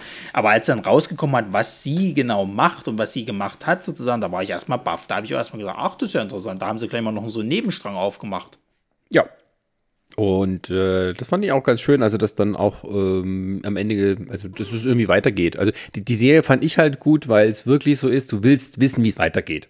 Ja. Also du musst die nächste Folge gucken, ist mir jetzt auch egal, wenn es dann manchmal irgendwie zu viel wird, aber äh, ich musste jetzt wissen, wie es weitergeht. Und das, das fand ich mal so auch so schön. Also ich weiß, dass Brie und ich haben das geguckt und dann war ich sozusagen außer Haus und dann habe ich dann, haben wir dann gleichzeitig zusammen geguckt, damit wir uns vielleicht noch was schreiben können nebenher, als die neue Folge rauskam. Ich im Hotelzimmer und sie zu Hause. Ähm, also das war dann schon ein bisschen jetzt Must-See-TV im kleinen Rahmen.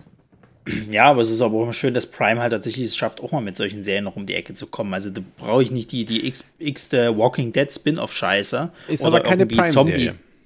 Nein, natürlich nicht, aber dass sie halt sowas haben, finde also ich halt ist HBO Max produziert. Aber da HBO Max auf absehbare Zeit auch in Deutschland nicht erscheinen wird, äh, verfügbar sein wird, sondern oh. sich eher verkauft an alle anderen Dienste äh, international, ja, äh, muss mal die Augen offen halten. Aber, äh, aber die Serie lohnt sich auf alle Fälle. Ja, ja, die äh, kann ich ja definitiv empfehlen. Und wie gesagt, es sind halt nur acht Folgen. Das, das kannst, äh, kannst du dir schön für jeden Abend, wenn du willst. Also geht ja, glaube ich, knapp, knapp eine Stunde so eine Folge. Mhm. Kannst du jeden Abend das schön einteilen halt und ja, äh, ja passt. Also wir, wir sind da ein bisschen später eingestiegen. Da waren schon irgendwie so vier Folgen, glaube ich, raus. Also erstmal schön noch durchgebinged, weil es halt spannend war. Und dann jede Woche, wann, wann wie geht's weiter, sozusagen. Das war schon ganz, ganz nett. Also das, das Ding ist, ist, das Ding ist halt, ja. äh, bei solchen Serien halt, muss ich tatsächlich sagen, ähm, ich habe es ja jetzt am Stück einmal durchgeguckt, quasi halt. Also ich musste ja nicht irgendwie jede Woche warten. Ich merke aber langsam, dass das, das, äh, also wenn, wenn wir das jetzt so machen, dass wir halt wirklich halt, also ich meine, bei den Disney Plus Serien hast du es halt gesehen, wenn wir jetzt wirklich sagen, wir gucken jede Woche halt äh, so eine Folge, dann, dann fetzt das schon wieder. Dann kommt man so in so einem alten, schönen Rhythmus und das würde mich jetzt auch nicht stören, wenn dann jetzt die zweite Staffel halt kommt, dass es dann halt auch wieder so ist, halt jede Woche kommt halt eine Folge und dann guckst du halt immer jede Woche eine. Mich stört das tatsächlich auch nicht. Also es gibt zwar immer noch so welche, die sagen, nee, Netflix kann ja eigentlich auf einmal gucken. Ähm, das finde ich aber langsam mittlerweile äh, hat es keinen Spaß mehr, weil das halt so, du guckst es ein Wochenende durch oder hörst mittendrin auf, weil es dich anödet ähm, und dann war es das. Und irgendwie dieses alte, wir gucken jede Woche, du kannst auch warten, bis die Staffel aus ist und dann alles gucken oder gucken, wann du willst, das ist ja alles in Ordnung. Also du musst nicht mehr irgendwie freitags 20.15 Uhr vor der Glotze hocken, sondern kannst es einteilen. Aber dass man ein bisschen Pause dazwischen lässt und ein bisschen Spannung aufbaut, ein bisschen Erwartung, das hat mir eigentlich so ein bisschen gefehlt, merke ich mittlerweile. Und das finde ich auch, mm, auch schön, wenn man sagt, okay, heute ist wieder der Tag, wo die neue Folge kommt, da freue ich mich ja, dann du drauf. Du freust dich halt auf was, ja, ja. ja. Wenn es denn auch lohnt, also wenn die Serie das hinkriegt, das zwingt natürlich die Macher auch ein bisschen da in der Richtung weiterzudenken und nicht sozusagen, wir machen einen Mega-Movie und gucken, wie viele Teile den wir aufteilen können. Ähm, und von daher äh, habe ich da überhaupt nichts gegen. Also wenn Netflix weiterhin sein, sein, sein äh, Binge-Portionchen anbietet, bin ich da auch noch mit dabei, habe ich gar nichts gegen. Aber dass das irgendwie das andere jetzt verteufelt wird, da kann ich gar nicht mitgehen. Ich finde sogar, es funktioniert auch teilweise dann nicht mehr. Also ich habe mal mit einem Freund, der wollte mal wissen, wie der Mandalorian ist, hat, da haben wir mal ein paar Folgen einfach reingeguckt, da war die Serie schon durch, also die eine Staffel, äh, ja. Und ähm, ich habe das mit ihm dann durchgeguckt, die geht dann nur eine halbe Stunde. Also nicht alles, aber einen großen Teil. Und dann habe ich gemerkt irgendwie, die ist nicht so binge-würdig, Mandalorian. Mandalorian ist tatsächlich so eine Serie, wo du sagst, okay, hier reicht die eine halbe Stunde, das eine Abenteuer und nächste Woche geht's weiter. Am Stück hat das für mich nicht mehr so die Wirkung gehabt. Naja, da möchte ich ein bisschen widersprechen, weil ich habe ja auch mehrere Folgen auf einmal geguckt. Also gerade die erste Staffel habe ich ja mit, mit, mit einmal halt, also da war sie ja schon durch, da habe ich die mhm. schon, schon einmal fertig geguckt. Bei der zweiten Staffel war es ja bei mir ähnlich. Da habe ich ja dann auch quasi jede Woche eine neue Folge geguckt, sozusagen halt bei Mandalorian, das ist halt, das ist halt so eine Sache. Das ist bei mir wie mit diesen CW-Superhelden-DC-Serien sozusagen, weil jede Woche quasi halt eigentlich ein neuer Fall halt stattfindet. Also so dieses Monster of the Week-Prinzip halt eben. Und es gibt zwar noch irgendwo so einen roten Faden halt eben, der immer mal so ein bisschen noch mit angestoßen wird halt, der durch die Staffel führt. Aber ansonsten hast du halt einen Fall der Woche. Bei diesen Serienformaten finde ich es eh schwierig halt, das durchzubingen. Weil das in so eine Belanglosigkeit halt äh, ja. fällt. Weil zum Beispiel jetzt halt die, die Arrow-Serie, die äh, äh auf Netflix halt eben verfügbar ist, da ist, glaube ich, bisher bis Staffel 7, glaube ich, oder so verfügbar. Das, das spiele ich nebenbei irgendwas, ne? Oder mhm. mache halt irgendwas und habe das im Hintergrund laufen. Da muss ich halt nicht wirklich aufmerksam sein. Und so kann das halt mit solchen Fall auf der Woche halt äh, Serien generell sein. Ja. Bei Flight Attendant zum Beispiel halt, da ist es ja so, dass du halt am laufenden Bande quasi immer was hast. Das ist ja bei den Netflix-Serien, sag ich mal, die im Normalfall auch so laufen, dass du eine fortgehende Handlung halt eigentlich hast und die Folge endet jetzt mit einem Cliffhanger, die in die nächste Folge reinführt, sozusagen, und dann wird das halt weitererzählt da funktioniert das halt auch besser. Wenn du jetzt aber halt so eine, so eine Serie hast, wo wirklich dieser Fall der Woche halt, na, natürlich interessiert es sich dann halt nicht. Dann ist es fast schon nebensächlich und dann läuft es wirklich nur so nebenbei im Hintergrund, dann ist halt gut. Ja, also da gerade auch mit, also ich finde, das funktioniert besser bei, also mit dem Durchbingen, bei, bei Comedy-Serien. Ja, ja. Ähm, weil da ist halt das nicht so schlimm, sondern geht es darum, dass du halt möglichst viel lachst. Und ähm, da, da gefallen mir halt diese Network-Serien, die dann über 20 Folgen pro Staffel pass, äh, herstellen, natürlich viel besser, weil es natürlich viel mehr gibt als jetzt irgendwie so eine zehnteilige Staffel. Und deswegen glaube ich auch, dass die ganzen Streaming-Anbieter noch nicht so das richtige Konzept gefunden haben, eine richtig gute Comedy-Serie, die irgendwie weltweiter Hit ist, ähm, umzusetzen, sondern es geht alles mehr in das Richtung Drama, Thriller oder eben dann halt Dramödie. Ähm, aber so eine richtige, coole, jede Woche eine, eine, eine Folge zum Schlapplachen und das, das irgendwie, weil die halt nicht so viele Folgen herstellen, das, das, das, das habe ich, glaube ich, also meiner Erinnerung nach noch nicht so richtig. Also selbst Mythic Quest ist selber nicht äh, der super äh, Schenkelkopfer äh, Feuerwerksmacher, wie jetzt zum Beispiel halt in Brooklyn 99, sondern eher schon so ein bisschen Dramödien, aber die, die ziehen es nicht ganz so hart durch wie andere Serien. Ähm, also es ist mehr Scrubs-mäßig und von daher reicht es dann auch einmal die Woche. Ähm, und es ist aber auch nur zehn, also neun Folgen pro Staffel. Und dann ist auch gut, aber es ist nicht so wie, wo du sagst, okay, da hätte ich noch viel, viel mehr, da hätte ich gerne noch viel, viel mehr, weil halt tatsächlich auch Charakterentwicklung passieren. Bei den meisten Comedy-Serien ist es halt so, die bleiben ja immer irgendwie gleich. Also Entwicklung gibt es nur sehr, sehr langsam oder wenige. Und ähm, ja, das hat, glaube ich, noch so kein richtiger, äh, so kein Streaming-Anbieter so richtig geschafft. So mein Eindruck. Ja, ich glaube auch, dass das schwierig ist, das halt einfach, einfach umzusetzen, weil, weil dieses, diesen Spagat zu schaffen zwischen jede Woche eine neue Folge, aber vielleicht dieses Prinzip von irgendwie Comedy-Serie, da gibt es halt nicht so den krassen roten Faden, sondern gibt es halt auch immer so den Witz der Woche, so nach dem, ja. nach dem Motto, oder das Ereignis der Woche. Und äh, dann, dann haben wir halt noch so eine vielleicht Überstory irgendwie, äh, die so langsam ins Rollen kommt. Du kannst das halt schwer machen, ohne dass das halt nicht irgendwie so eine Binge-Serie halt wird, weil das Ereignis der Woche ist halt irgendwie so das Lustige an der Folge halt und dann kriegst du mal noch so einen kleinen Wink auf, dass ist es das große Thema halt eben der, der, der, der Staffel und damit ist es halt gut. Also deswegen, ja, der Spagat ist da unglaublich schwer und ich, wie gesagt, die, die Sehgewohnheitsgeschmäcker sind eben mittlerweile komplett verschieden. Es gibt halt die, die halt darauf schwören, das alles durchzubingen. Es gibt halt die, die halt, sag ich mal, einfach nur was für einen Hintergrund brauchen. Und es gibt halt die, die halt sagen, nö, ich möchte bitte was Spannendes, wo ich halt das mal Handy mal eben weglege beim Gucken und dann auch dranbleibe. Und dann eignet sich dieses pro Woche eine neue Folge halt eben besser weil die ja. Aufmerksamkeit einfach nicht mehr da ist, ja. Gut. Dann Aber äh, kommen wir mal zu äh, Krimi-Fällen, zu äh, eher wieder Mythologie, denn, denn Resa hatte äh, eine weitere Folge noch im Gepäck, die jetzt aus Norwegen kommt, oder? Ja, genau. aus dem schönen äh, Norwegen und aber Ragnarök klingt Reik, das nicht. Reykjavik. Reykjavik. Nein, ja. das ist Island. Aus dem, aus dem, aus dem schönen Edda. Ach, klar, kennt man. Äh. Naja, also wer sich mit Mythologie auskennt, weiß, dass in Ach, der aus, Edda. Au, aus der Edda oder heißt der Ort Edda? Der, der Ort heißt auch Edda. Ah, okay, alles klar. Also die Edda kenne ich ja. genau. Ähm, weiß aber, dass in der Edda halt äh, unter anderem Ragnarök beschrieben ist. Genau, und äh, jetzt hier bei Ragnarök auch wieder auf Netflix, jetzt gerade erst die zweite Staffel gekommen. Ähm, geht es so ein bisschen darum, dass äh, Ragnarök mal wieder stattfindet, so in etwa.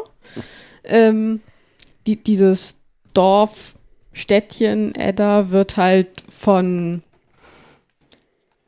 ja von einer Familie von Riesen beherrscht wenn man okay. so, wenn man so will. Die haben da halt äh, eine Riesenfabrik und sorgen halt dafür, dass die Menschen da Arbeit haben. Denn die Riesen sehen, sehen auch erstmal aus wie ganz normale Menschen. Leben halt nur irgendwie ein paar hundert Jahre. Aber die sind jetzt nicht ein bisschen größer oder irgendwie sowas. Nö, also so zwei nö. Meter mhm. Leute, dass die alle so ein Basketballteam machen können. Nee, ich glaube aber, das ist auch generell so ein, so ein ja, irgendwo eine, eine Fehlvorstellung, die man hat, dass Riesen automatisch riesig groß sein müssen. Aber warum heißen die dann ähm, Riesen? Also, also. Ja, also in, in, in der äh, ja, in der nordischen Mythologie sind Riesen und Götter oder Riesen und Asen äh, eigentlich nur zwei unterschiedliche Göttergeschlechter. Und dann so. gibt es ja noch die, äh, die Warnen, glaube ich. Ja, es gibt halt noch so ein paar andere und ähm, Und, und, und spielt die Serie jetzt aber in unserer Zeit oder ist das in irgendeiner Vorzeit? Ja, genau. Sie spielt in unserer Zeit. Die Riesen leben seit irgendwie ein paar tausend Jahren da, diese vier Riesen. Ähm, ich sag mal, Vater, Mutter, Schwester und Brüderchen, so in etwa. Und äh, sie, sie können wohl auch so, so ein bisschen ihr, ihr Äußeres verändern, also altern und äh, ja, jünger sein. Und dann wechseln sie sich sozusagen immer ab, wer gerade die äh, Eltern und wer die Kinder darstellen. Damit die dummen Menschen, äh, ja, dass denen das nicht auffällt und stattdessen denken, ha, ihr seht euch aber alle sehr ähnlich in eurer Familie. Also sie sind nicht so dumm wie die Cullens bei Twilight. genau. Geringfügig intelligenter und äh, ich würde auch sagen, geringfügig brutaler. Ah, oh, schön, schön, schön. Das, äh, jetzt hast Ja. Bei Blut bin ich dabei. Ja, hallo. ja. Aber was machen die denn Und da? ähm, wie gesagt, die haben sozusagen, die, die, die beherrschen halt diese Stadt über wirtschaftliche Interessen. Aber es ist jetzt keine Terrorherrschaft, es ist jetzt eher so ein Miteinander koexistieren, aber sie sind halt sowas wie die Bürgermeister. Ja, ja, tatsächlich. Also ich glaube, stellen sie nicht sogar auch den Bürgermeister? Also die, ähm, äh, die, die Riesenmutter, Ran heißt sie, ist, ist übrigens auch ein Name von einer äh, Göttin. Ähm, die ist, glaube ich, da Schulleiterin. Dann halt ihr, ihr Mann ist, äh, ja, hat halt diese Riesenfabrik. Und die zwei Kinder sind halt die reichen, coolen Kids, denen halt alle Leute da hinterher rennen. Also und in bisschen so, dieses, als wäre quasi in Thor und Loki wären dort geblieben, irgendwie in ihrem, in ihrem ein Dorf, der am Anfang von, vom ersten Torfilm kommt. ja, so Okay. etwa.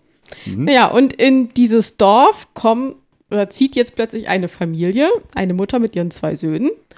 Und der eine Sohn, der ältere, Magne, ähm, ich sag mal, hat so ein bisschen Probleme, kann, kann nicht richtig lesen, ist ein bisschen schüchtern, ist aber sehr groß und kräftig.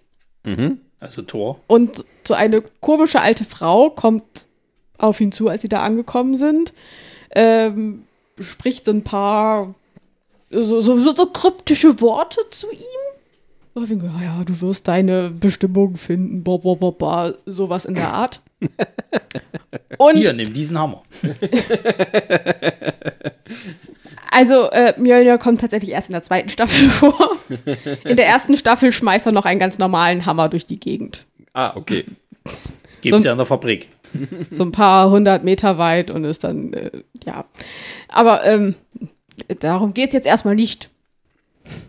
Naja, jedenfalls, äh, also ich sag mal, die, diese Handicaps von wegen, äh, ich, ich sag jetzt mal Halbgötter, ähm, haben Probleme mit dem, mit dem Lesen der modernen Schrift und so. Das kennt der geneigte Fan der Percy Jackson Reihe, denn da ist das ähnlich, also dass die ganzen Halbgötter super Probleme haben, moderne Sprachen zu lesen, aber seltsamerweise richtig gut da drin sind, irgendwie Altgriechisch lesen zu können. Aha. Okay. Ja.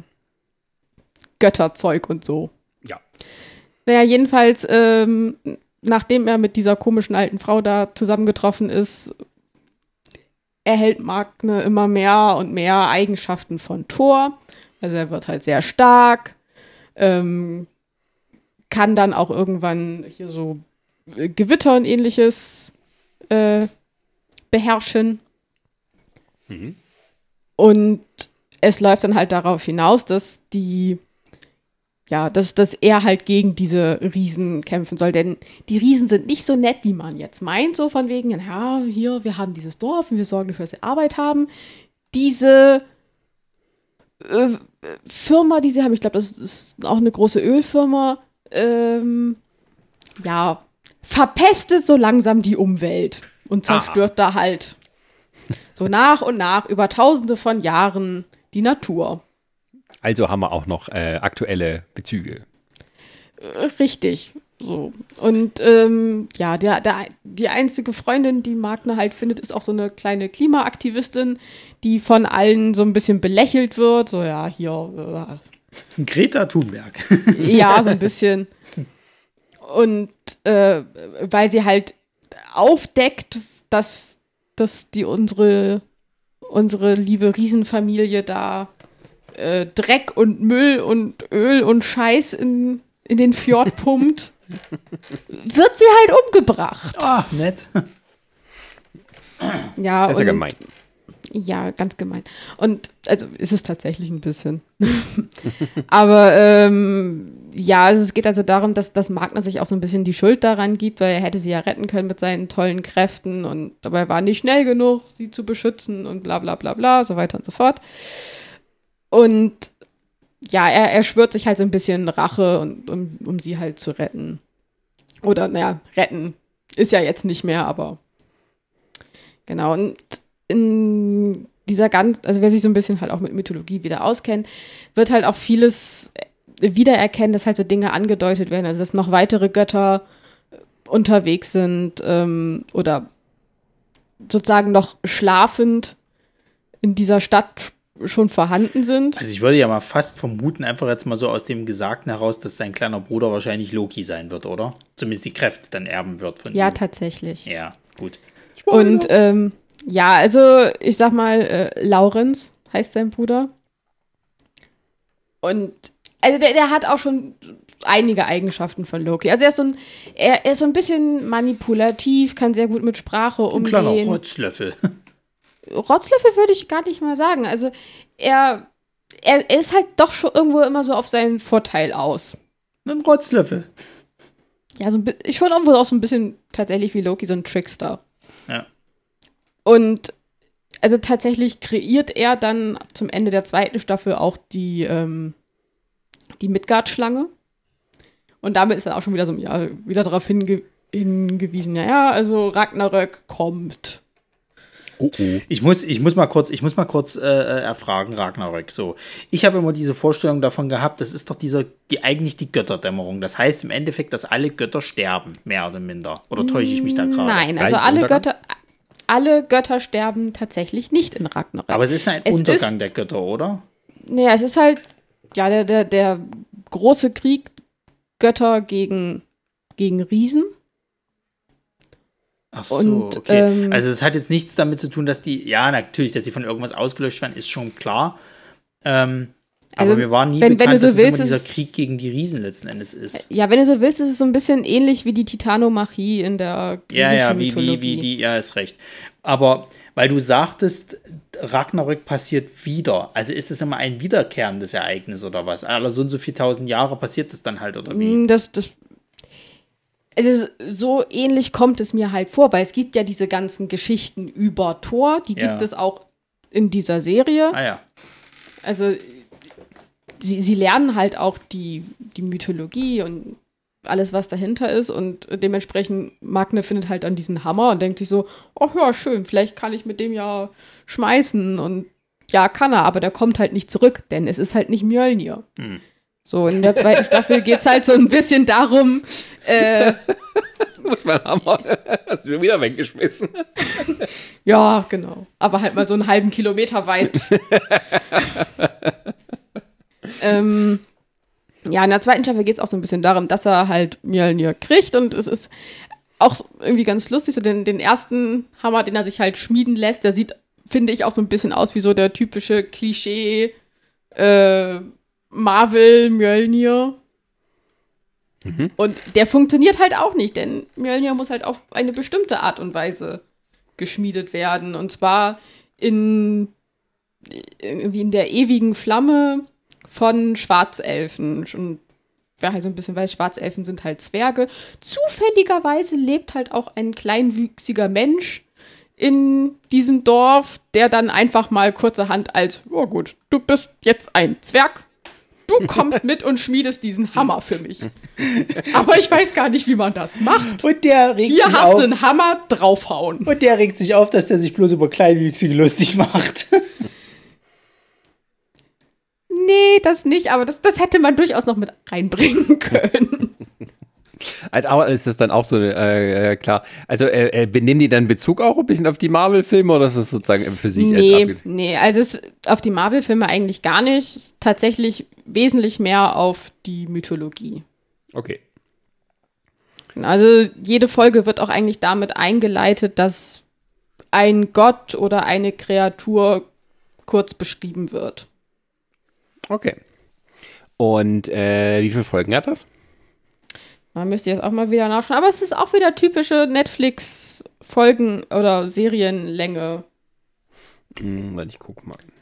Also so zwischen, ich glaube, ich glaube, die haben zehn. Aber wie lange geht denn so eine Folge? Hm, Lass mich lügen, dreiviertel Stunde.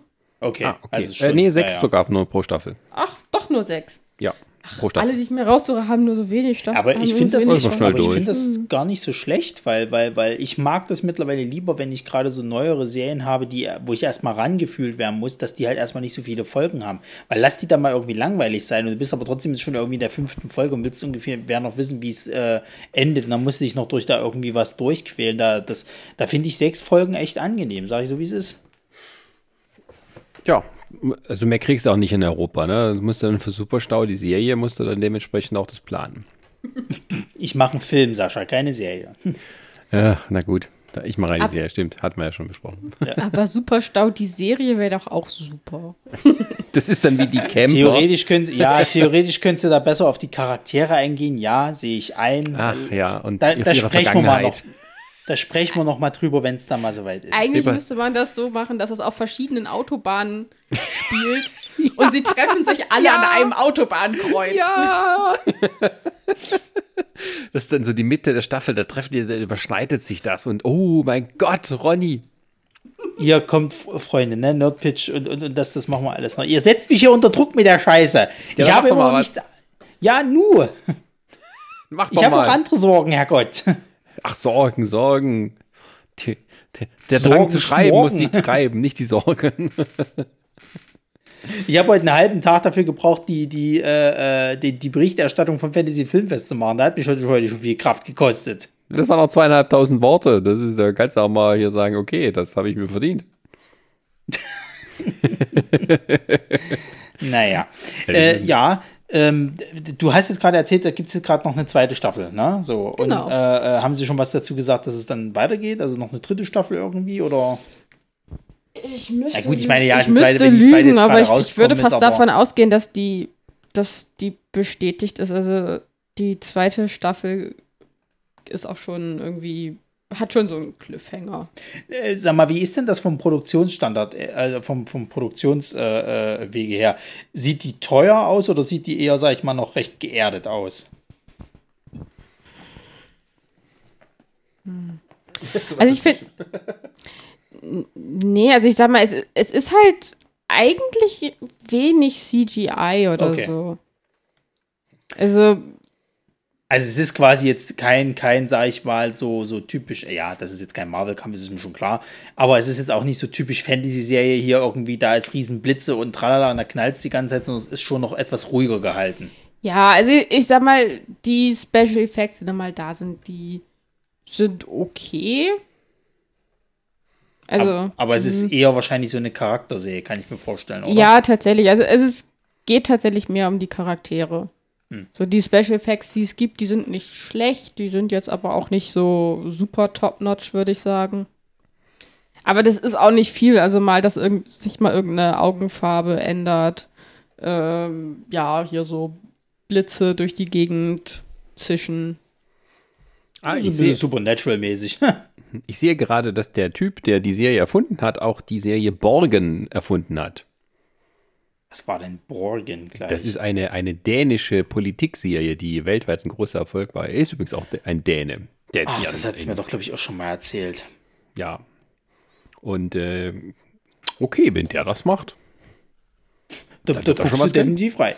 Also, ja, auch so ein Sprung, ne? Politdrama, äh, Mythologie, äh, yeah. Na gut, ich meine, so ein bisschen Politik scheint er da auch mit reinzuspielen, wenn der halt dann sowas wie diese Umweltkrisen anspricht und auch dann klar quasi, dass halt diese Riesen halt da so, ich vermute mal, dass die ja wahrscheinlich auch durch politische Machenschaften dort in dem Dorf äh, äh, quasi dann halt auch so ein bisschen die Leute kontrollieren. Also wenn, wenn du sagst, dass die zwei Kiddies zum Beispiel halt die beliebten Leute sind, die werden natürlich auch manipulativ da irgendwie äh, ihren Standpunkt halten. Naja, also er spricht schon einige Dinge an. Also tatsächlich hier, wie du schon meintest, Umweltpolitik, aber auch so ein bisschen äh, Feminismus oder Emanzipation. Ja, okay. Denn dadurch, dass halt diese Riesen jetzt schon seit tausenden von Jahren existieren, haben die zum Teil ein bisschen festgefahrene Ansichten. Früher war alles besser, das bleibt so. Ja, ja, zum Teil wirklich so, denn die, äh, die Riesentochter, deren Name ich gerade, der mir gerade entfallen ist, äh, möchte eigentlich ganz gern das Geschäft übernehmen, also diese Firma und die so ein bisschen wieder, äh, ja, hochbringen, nachdem rauskommt, dass die da halt ihren Müll in Fjord kippen, sag ich mal. Aber weil es irgendwie diese Firmenstatuten gibt, dass die Firma immer nur an den ältesten Sohn übergeht, kriegt sie die halt nicht. Ja, bis der Sohn mal tot ist.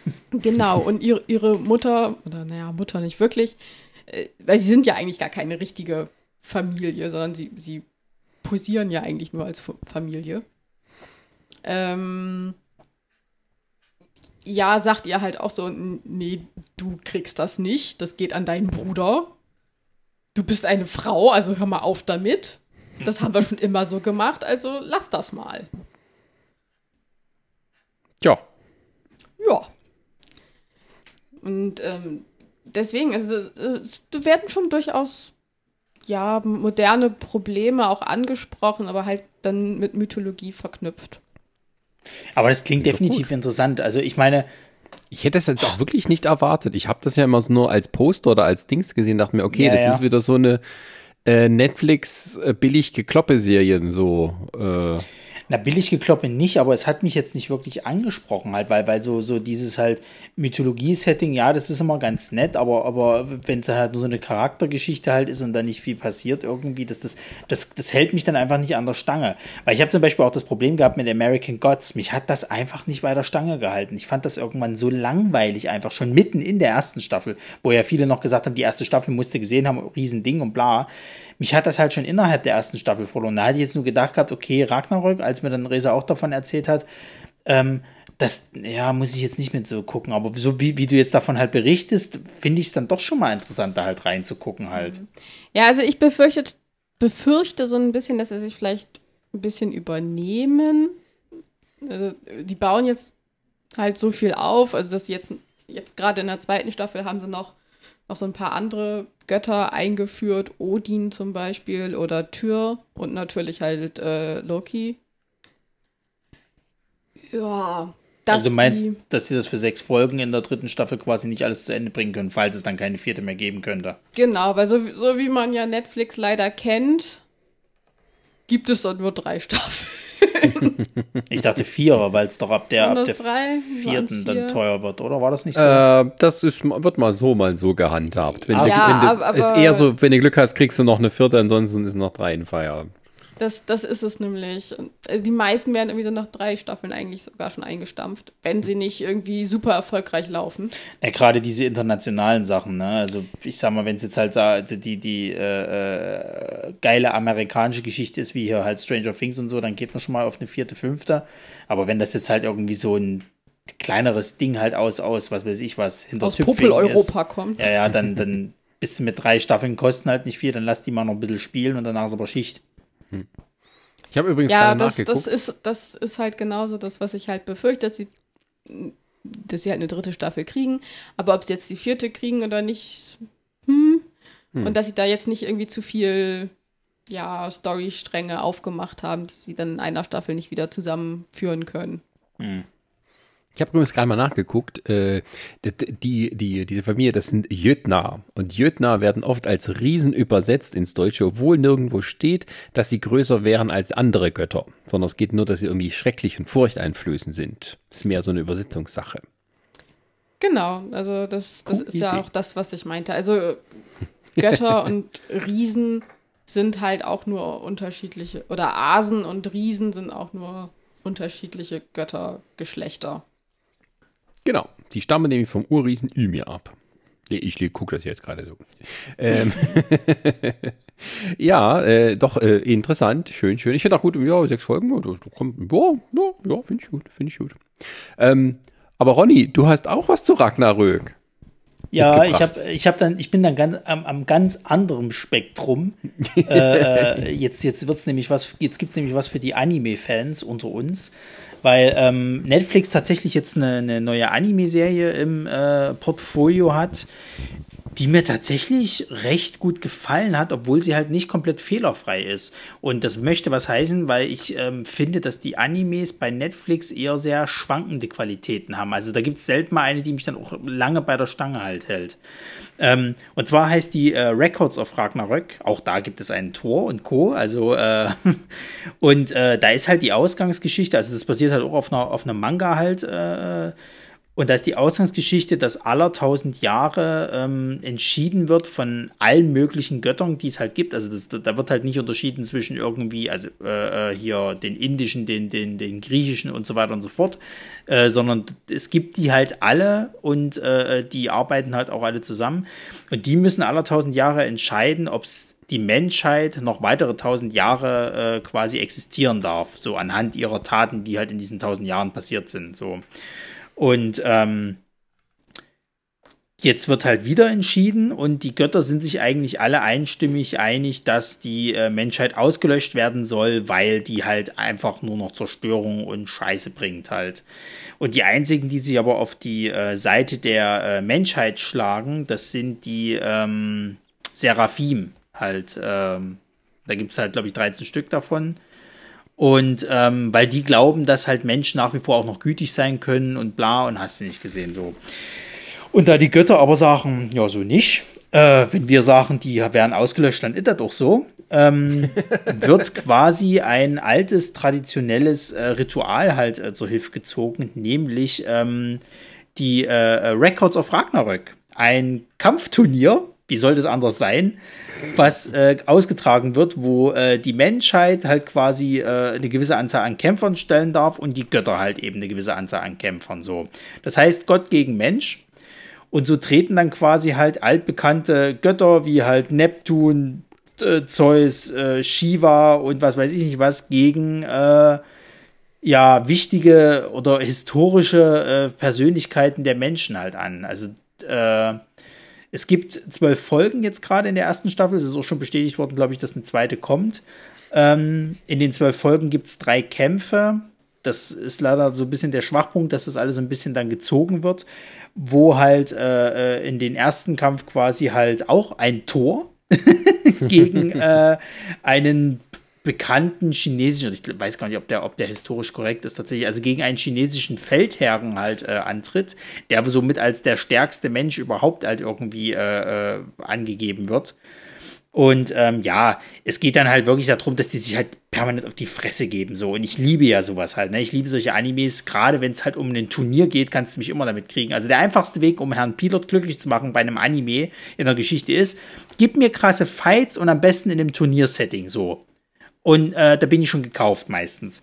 Äh, und auch hier ist es halt so, der einzige Schwachpunkt ist halt natürlich der, dass diese Kämpfe natürlich sehr auszelebriert werden, indem halt einfach mal so ein scheiß Kampf teilweise vier Folgen geht, weil halt noch irgendeine so eine tolle Backstory zu dem Charakter erzählt wird.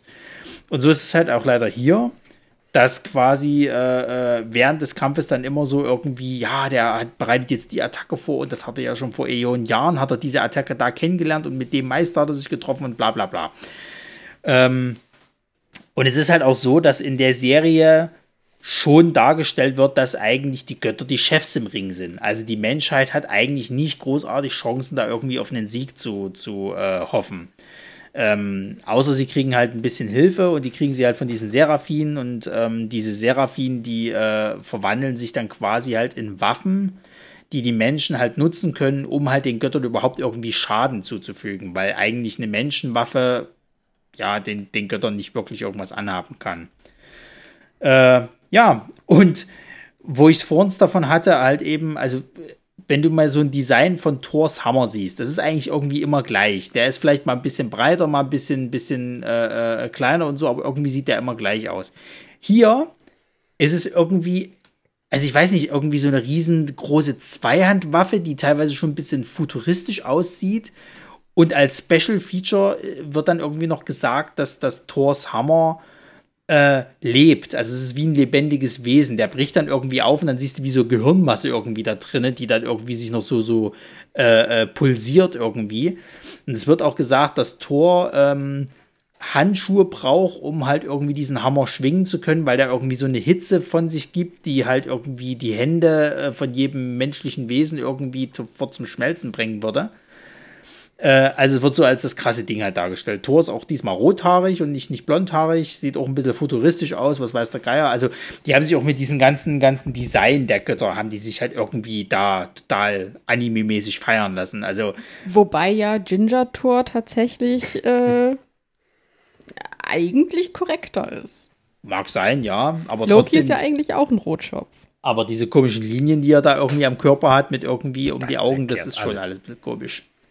Ich meine, ich meine Aphrodite zum Beispiel, der ihre Brüste werden von zwei steinernen äh, äh, Gesellen die ganze Zeit gestützt. Also das ist, als ob die halt menschliche BHs hätte. Das ist, die sind so riesig, die müssen halt quasi von jemandem gestützt werden, damit es ihr nicht unangenehm wird.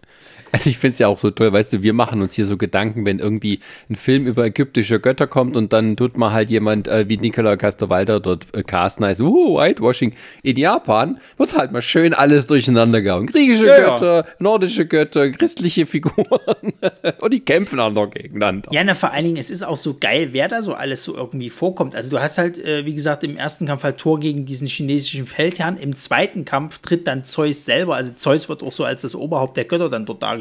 Ist ein alter, recht klappriger Mann sozusagen halt.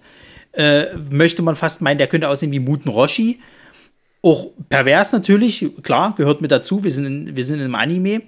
Und der Typ Und es ist Zeus. und es ist Zeus. Und der tritt gegen Adam an. Also gegen, gegen, gegen diesen biblischen Adam sozusagen. Und Adam ist tatsächlich so eine Bishi-Fresse, äh, äh, so, so, so ein Jüngling. Was? Also Bi, Bishi, Resa, was bedeutet Bishi genau? Ist so hübsche, hübscher. Nein, Buben. also Bishonen heißt es eigentlich. Das sind hübsche Jungen, ja. Und dann gibt es noch Biseinen, das sind hübsche Männer. Ja, jedenfalls, der sieht aus wie so ein. Und Wie so äh, ein Bishi ist halt einfach nur die Kurzform davon. ja. Er sieht aber eben wie so ein hübscher Junge aus, sozusagen. Halt hat er tatsächlich nur so ein Blatt unten, also das Feigenblatt quasi. Und ist ansonsten halt komplett nackt. Und das ist aber auch der geilste Fight in diesen ganzen zwölf äh, äh, Folgen, weil die sich halt wirklich mit bloßen Fäu- Fäusten einfach nur geben. So, aber auch ordentlich. Da gibt's nur in die Fresse, das ist ein, das ist ein Fest, ist das. Ähm, was mir leider nicht so gefallen hat, ist halt eben, dass die Götter dann doch sehr imbar dargestellt werden. Also, also ähm, wo du halt das erste Mal gegen Thor halt den Kampf halt hast, du, du, dieser, dieser chinesische Feldherr wird halt wirklich so als diese, dieser stärkste Mensch, den es halt je gegeben hat, irgendwie dargestellt. Und du merkst halt, der hat nicht wirklich eine Schnitte gegen Thor. Also wenn Thor dann mal richtig anfängt auszupacken, äh, dann macht er den schon recht schnell fertig. So. Ähm, bei Zeus gegen Adam hat es mich sogar fast schon angekotzt, dass halt eben äh, äh, Adam den kürzeren zieht, gerade weil ja auch so dargestellt wird, dass seine, seine ganze Kampfeskraft daher äh, rührt, dass er als Vater der Menschheit tatsächlich, also es kommt auch Eva vor und die beiden Söhne Kain und Abel, die sich irgendwie super verstehen, ähm, dass, dass, dass, dass Adam halt tatsächlich äh, äh, seine Kraft daher hat, weil er die Menschheit, seine Kinder beschützen will als guter Vater. So. Aha. Und das Schöne ist auch, Jo, Mord und Totschlag in der eigenen Familie. Bester Vater. wird, wird nie erwähnt, davon mal abgesehen, wird nie erwähnt. äh, und, und das Ding ist halt an der ganzen Sache, dass der ja sogar schon so weit war, dass er äh, in einem Schlag äh, äh, äh, äh, Zeus halt eben das Genick gebrochen hat. Und auf einmal steht irgendwann Zeus wieder auf und alles ist wieder gut so. Und ich denke mir halt, ja, ne. Also ich weiß nicht, ihr, ihr stellt mir, ihr stellt mir die Götter irgendwie zu mächtig vor. Also wie, wie sollte das dann überhaupt hin, in, äh, geschafft werden, dass die Menschheit überhaupt irgendwo im Konnte? Wenn sie schon Adam als, als Kampfgegner hinstellen, der irgendwie so erklärt wird, ja, also wenn es der nicht schafft, dann keiner, weil er ist eigentlich prädestiniert dafür, weil er hat halt Hass auf die Götter. Ähm, da wird dann irgendwie in der Hintergrundgeschichte erzählt, dass, dass die Schlange, die wird dann auch so ein bisschen vermenschlicht in dem Anime, äh, den perfiden Plan damals hatte, eben Eva mit diesem Apfel halt irgendwie zu verführen, weil Eva sich nicht von ihm betatschen lassen wollte. Also hat die Schlange quasi diesen perfiden Plan ge, äh, geschmiedet, äh, äh dass sie Eva diesen Apfel halt gibt und äh, ihn sie davon kosten lässt, sozusagen, obwohl sie das gar nicht wollte. Also es wird so ein bisschen Vergewaltigung auch noch mit reingespielt. Ähm, und dann in so einem Gericht quasi halt Eva äh, des Paradieses verwiesen wird. Und weil Adam natürlich ein guter Ehemann ist, äh, sagt er halt, ja, dann gehen wir halt so. Dann könnt ihr uns mal am Arsch lecken, so einfach ist der Lachs. so, und weil eben diese Schlange dann nicht ihren Willen gekriegt hat, äh, dass sie quasi halt Eva halt betatschen durfte, äh, äh hat dann Adam jetzt halt diesen Hass auf diese Götterwelt, weil, ähm, ja, die halt alle falsch sind und böse und überhaupt. Was nicht so ganz falsch ist. Wenn du überlegst, was es damals für einen Fez gab, als äh, bei Xena irgendwie äh, indische Götter dargestellt wurden und dann irgendwie sich die dort aufgeregt haben über die Art und Weise. Aber ja, das ist halt das, was ich an dieser Serie so liebe. Die Götter sind dort alle scheiße. Also es gibt, glaube ich, nicht einen einzigen, doch es gibt, glaube ich, einen. Es ist äh, äh, äh, Hermes. Hermes ist so die rechte Hand von Zeus sozusagen und der, der geht da, also rennt da in, in so einem Anzug halt rum. Der, der, also ich glaube, die Leute könnten ihn vergleichen mit dem, wie heißt der hier von The Great Butler, der, der, der Butler-Typ? Resa? Äh, wie The Great Butler? Black Butler, Black, Black Butler, Entschuldigung, ja. Wie heißt der, wie heißt der Butler da? Sebastian. Ja, genau der. Mit dem kannst du den Hermes eigentlich vergleichen. Der spielt auch ein bisschen Geige und äh, ist auch so ein bisschen, also du weißt nicht so richtig, was da noch im Schilde führt. Ähm, weil der tatsächlich das immer so ein bisschen interessant findet, wenn die Menschen tatsächlich dann doch am Ende halt irgendwie äh, es schaffen, halt irgendwie mal sich so gegen die Götter äh, aufzulehnen. Ähm, und ja, also weiß ich nicht, ich, ich finde das halt, ich finde das halt äh, äh, schön, dass dort halt keine Unterschiede gemacht werden von, oh, das ist Christentum, das ist irgendwie Hinduismus und da gibt es die Götter und da gibt es die Götter und wehe, du äh, äh, äh, sagst was gegen die Götter. Nee, die sind halt alle Arschlöcher so. Und da geht es halt nur darum, dass die auf die Fresse kriegen und gut ist. So, da wird auch, auch nicht, nicht großartig irgendwie, also auch diese mythologischen Hintergründe werden da halt sehr außer Acht gelassen. So. Also zum Beispiel ist der dritte Kampf, der, der gezeigt wird, ist halt Neptun, der gegen einen, einen Samurai äh, äh, kämpft, wobei ich auch nicht sicher bin, ob der irgendeinen mythologischen Hintergrund wobei hat. Wobei ich ja jetzt auch noch dazu sagen muss, du meinst ja gerade, Zeus ist irgendwie so ein alter Mann, ne? Der sieht aus wie Muten Roshi. Ja, genau. Und Neptun, sein älterer Bruder, sieht aus, als wäre er Anfang 20. Ja, und ist aber auch ein volles, arrogantes Arschloch halt, ne? Ähm, und ja, äh, äh, der kämpft halt gegen so einen Samurai, der in seinem Leben noch nicht einen einzigen Kampf gewonnen hat. Äh, aber dadurch halt lernen konnte und natürlich deswegen der präditionierte Gegner für diesen Typen halt ist, weil der als einziger jetzt gegen jeden Schwertkämpfer auf der Welt gekämpft hat, immer verloren hat, aber sich dadurch die Kampftechniken und, und, und so weiter alles aneignen konnte und eben dem am, am nächsten ist quasi ein, ein, äh, äh, ja, ein Gott zu werden weil er so viel verloren hat, weiß er quasi, wie, wie alle. Es ist komisch, ja. Was ein Bullshit. Ja, also machen wir uns nichts vor. Also, das ist alles, das ist alles sehr viel Bullshit, das ist alles sehr an den Haaren herbeigezogen, aber ich liebe es, weil diese Kämpfe halt so unglaublich gut sind. Und darum geht es halt in der Serie. Da wird halt nicht gebullshittet im Sinne von irgendwie so, ja, wir müssen da, ja, es werden die Backstories noch erzählt, aber es geht halt nicht darum, jetzt akkurat zu sein oder sonst irgendwas, sondern es geht hauptsächlich darum, wir geben uns hier gegenseitig auf die Fresse und das ist das, was die Leute halt sehen wollen. Das ist teilweise schön blutig, das ist äh, äh, teilweise wirklich mit coolen Kampfszenen halt rausgehauen. Also gerade auch was die Fähigkeiten haben. Also Adam zum Beispiel, weil er halt, ähm, also sozusagen halt, ja, Gott ihm nach seinem Ebenbild geschaffen hat, hat halt, halt Adam diese Fähigkeit, die Fähigkeiten der Götter nachzuahmen. Deswegen hat Zeus am Anfang auch gar keine Chance gegen ihn.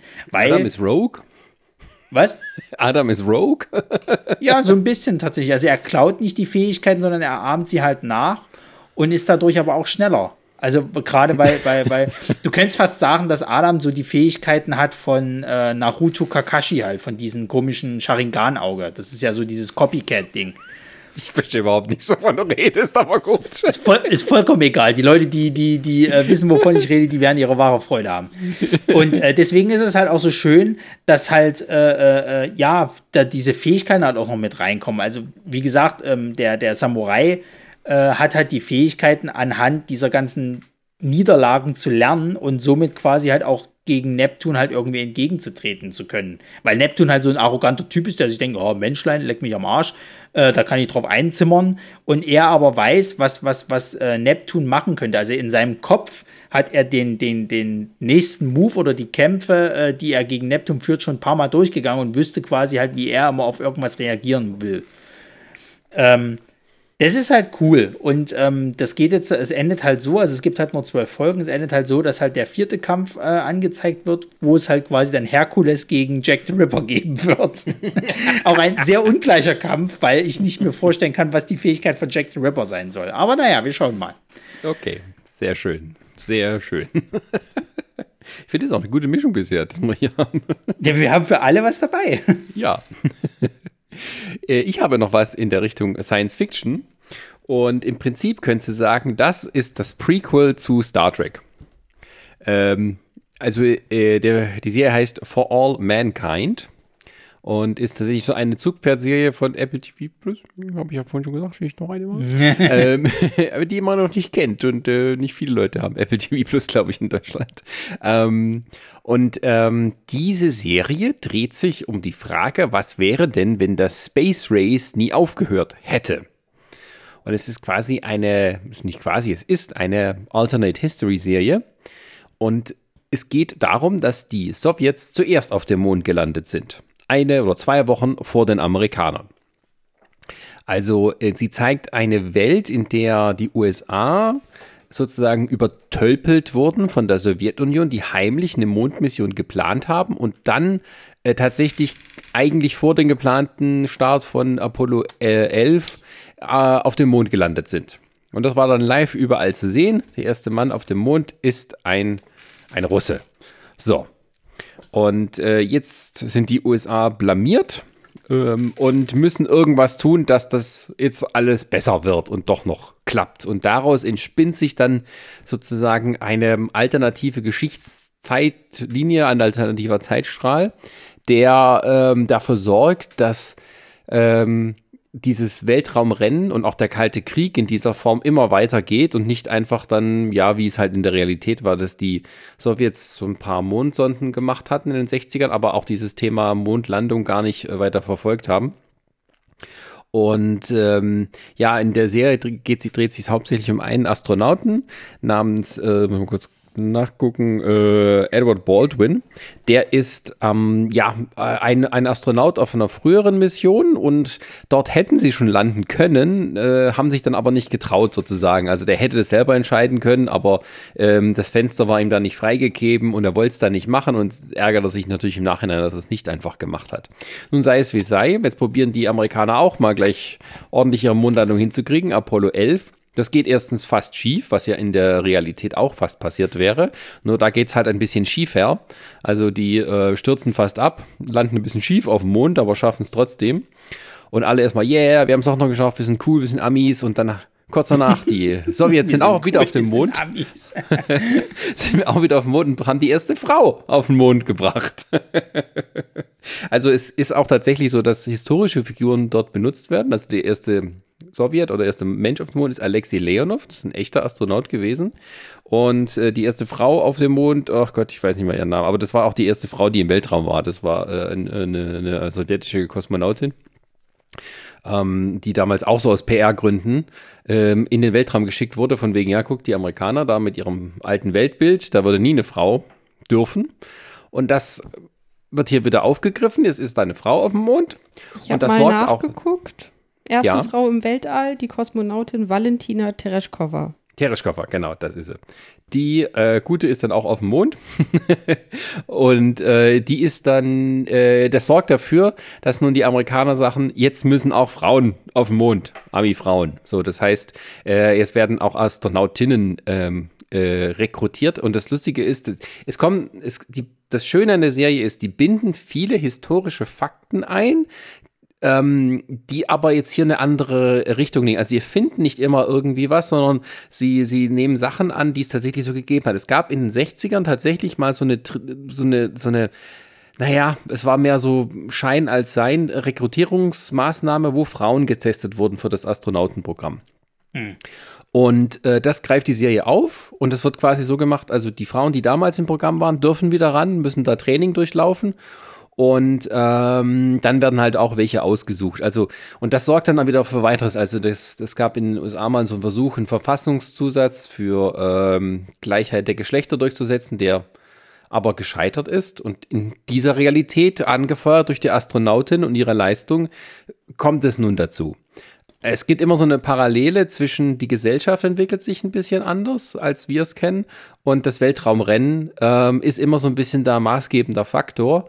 Ähm, und äh, wir erleben quasi die Astronauten, wie sie da ihre Mission machen, wie sie dann auch eine Station auf dem Mond bauen und sowas. Und ähm, das ist so das spannende Einzelerlebnis, aber gleichzeitig gibt es immer auch so die geschichtlichen Sachen, die halt, jetzt sage ich mal, äh, mehr so Goodies sind. Also auch für Leute, die sich mit Geschichte auskennen, ist das sicher dann interessant. Und ähm, aber das Interessante ist, also was es eigentlich geht, ist die Geschichte der Astronauten und Astronautinnen. Also es gibt halt so ein Set von fiktionalen Astronauten, die nicht wirklich da dabei waren. Und einer ist zum Beispiel, da gibt es halt einen, äh, ein Astronaut, also Gordo, ich weiß Nachnamen nicht mehr, ja, und dessen Frau, die ist auch Pilotin wie er, da haben sie sich kennengelernt und die hat dieses Hausfrauendasein und immer zu Hause warten auf den, den, den Typen, der dort irgendwie das da ist, satt und meldet sich fürs, für dieses Rekrutierungsprogramm. hm.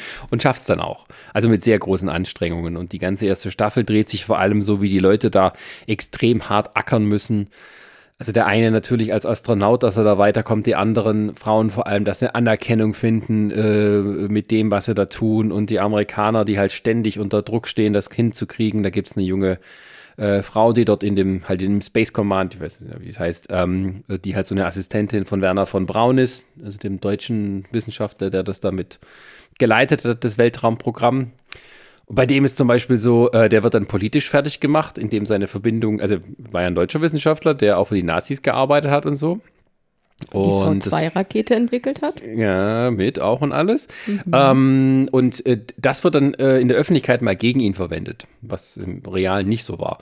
Und äh, da kommt dann auch raus, dass Zwangsarbeiter dort in, äh, in, in, seiner Fabrik dort arbeiten mussten und all sowas. Und äh, ja, also wird vieles so mit aufgegriffen. Also was hätte sein können? Das ist das, das Spannende daran. Gleichzeitig schafft es die Serie aber, trotzdem sowas Hoffnungsvolles zu haben. Also es geht darum, ja, wir können das schaffen, wenn wir alle wollen. Und dann, dann werden dann auch äh, Schwarze mit aufgenommen ins Programm und, und, und äh, Frauen, schwarze Frauen. und äh, die, äh, die müssen sich dann nach oben. Und es ist alles so, die machen das jetzt nicht, weil sie irgendwie den Sowjets eins auswischen sollen, sondern die machen das, weil sie daran glauben, dass es die Menschheit wirklich voranbringt. Also das ist so dieser Spirit, der auch die Leute damals angetrieben hat, in der NASA sowas hinzukriegen überhaupt so dieses Gefühl, wir, wir schaffen hier etwas, was sozusagen noch nie in der Menschheitsgeschichte geschafft wurde. Wir sind da wirklich die großen Pioniere. Deswegen habe ich gemeint, so ein bisschen Prequel zu Star Trek. Also es ist nicht wirklich, obwohl ein Star Trek-Autor die Serie erfunden hat. Ähm, ähm, aber es ist so, äh, die Leute gucken auch Star Trek, also es ist nicht so, dass da irgendwie sich was überschneiden könnte. aber die, die, die Serie ist wirklich so, dass dort halt, ähm, ja, so dieses Gefühl, da kommt, es, es ist Gutes in der Menschheit und wir können das erreichen, wenn wir alle da zusammenarbeiten. Das zieht sich auch so durch. Und dann gibt es halt auch so Sachen, ähm, wie dann so ein bisschen die düsteren Seiten aufgegriffen werden. Also da ist eine Astronautin, die ist, äh, die ist lesbisch und darf es natürlich nicht äh, zeigen, lernt aber einen äh, so NASA-Controller kennen, der ist schwul. So. Und dann beschließen die halt zum Schein nach außen zu heiraten, damit die beiden da ihre Karrieren fortsetzen können und äh, aber gleichzeitig ja sozusagen äh, sind quasi wie WG-Partner und jeder haben so ein bisschen ihre ihre ihre Liebhaber und Freunde äh, und können so ihre Stellen behalten, müssen aber immer nach außen hin lügen. Und irgendwann in der zweiten Staffel ist sie dann bereit, so ein bisschen rauszukommen, kommt aber dann durch Zufall immer in höhere Positionen. Und ihre Karriere ist ja dann wichtiger. und äh, das ist halt auch ganz cool gemacht, weil halt auch die, ja, ähm, äh, die Möglichkeiten ähm, die dann plötzlich da sind durch so ein andauerndes Space Race, ähm, wirkliche Auswirkungen haben auf die Welt. Also es wird eine permanente Mondbasis errichtet. Das ist das Einzige, was sozusagen dann irgendwie, irgendwie frei erfunden ist. Es wird auf dem Mond wird ähm, Spuren von Wasser gefunden, von Eis. Und das hieße, dass man eine, eine Basis dort aufbauen kann, um halt quasi Grundschlagen für den Treibstoff für weitere Raketen dort abzubauen. Also sprich, man kann dort Wasserstoff und sowas alles gewinnen und man könnte den Mond als Startbasis benutzen ähm, für weitere, noch weitergehende Weltraummissionen. Wir müssen nicht auf der Erde erst anfangen und die Atmosphäre sondern überwinden, sondern man könnte zum Beispiel den Mond als Ausgangsbasis für einen Flug zum Mars benutzen. Hm. Und das kriegen die Sowjets natürlich auch mit. So, nun geht's ja richtig los. Und dann werden da konkurrierende Mondbasen errichtet und solche Geschichten. Und in der zweiten Staffel geht's halt noch weiter. Dann das Space Shuttle, das wusste ich auch nicht, das habe ich dann auch erst erfahren. Das Space Shuttle war wirklich mal dafür ausgedacht, dass man ein wiederverwendbares Raumfahrzeug haben kann, das zum Mond fliegt.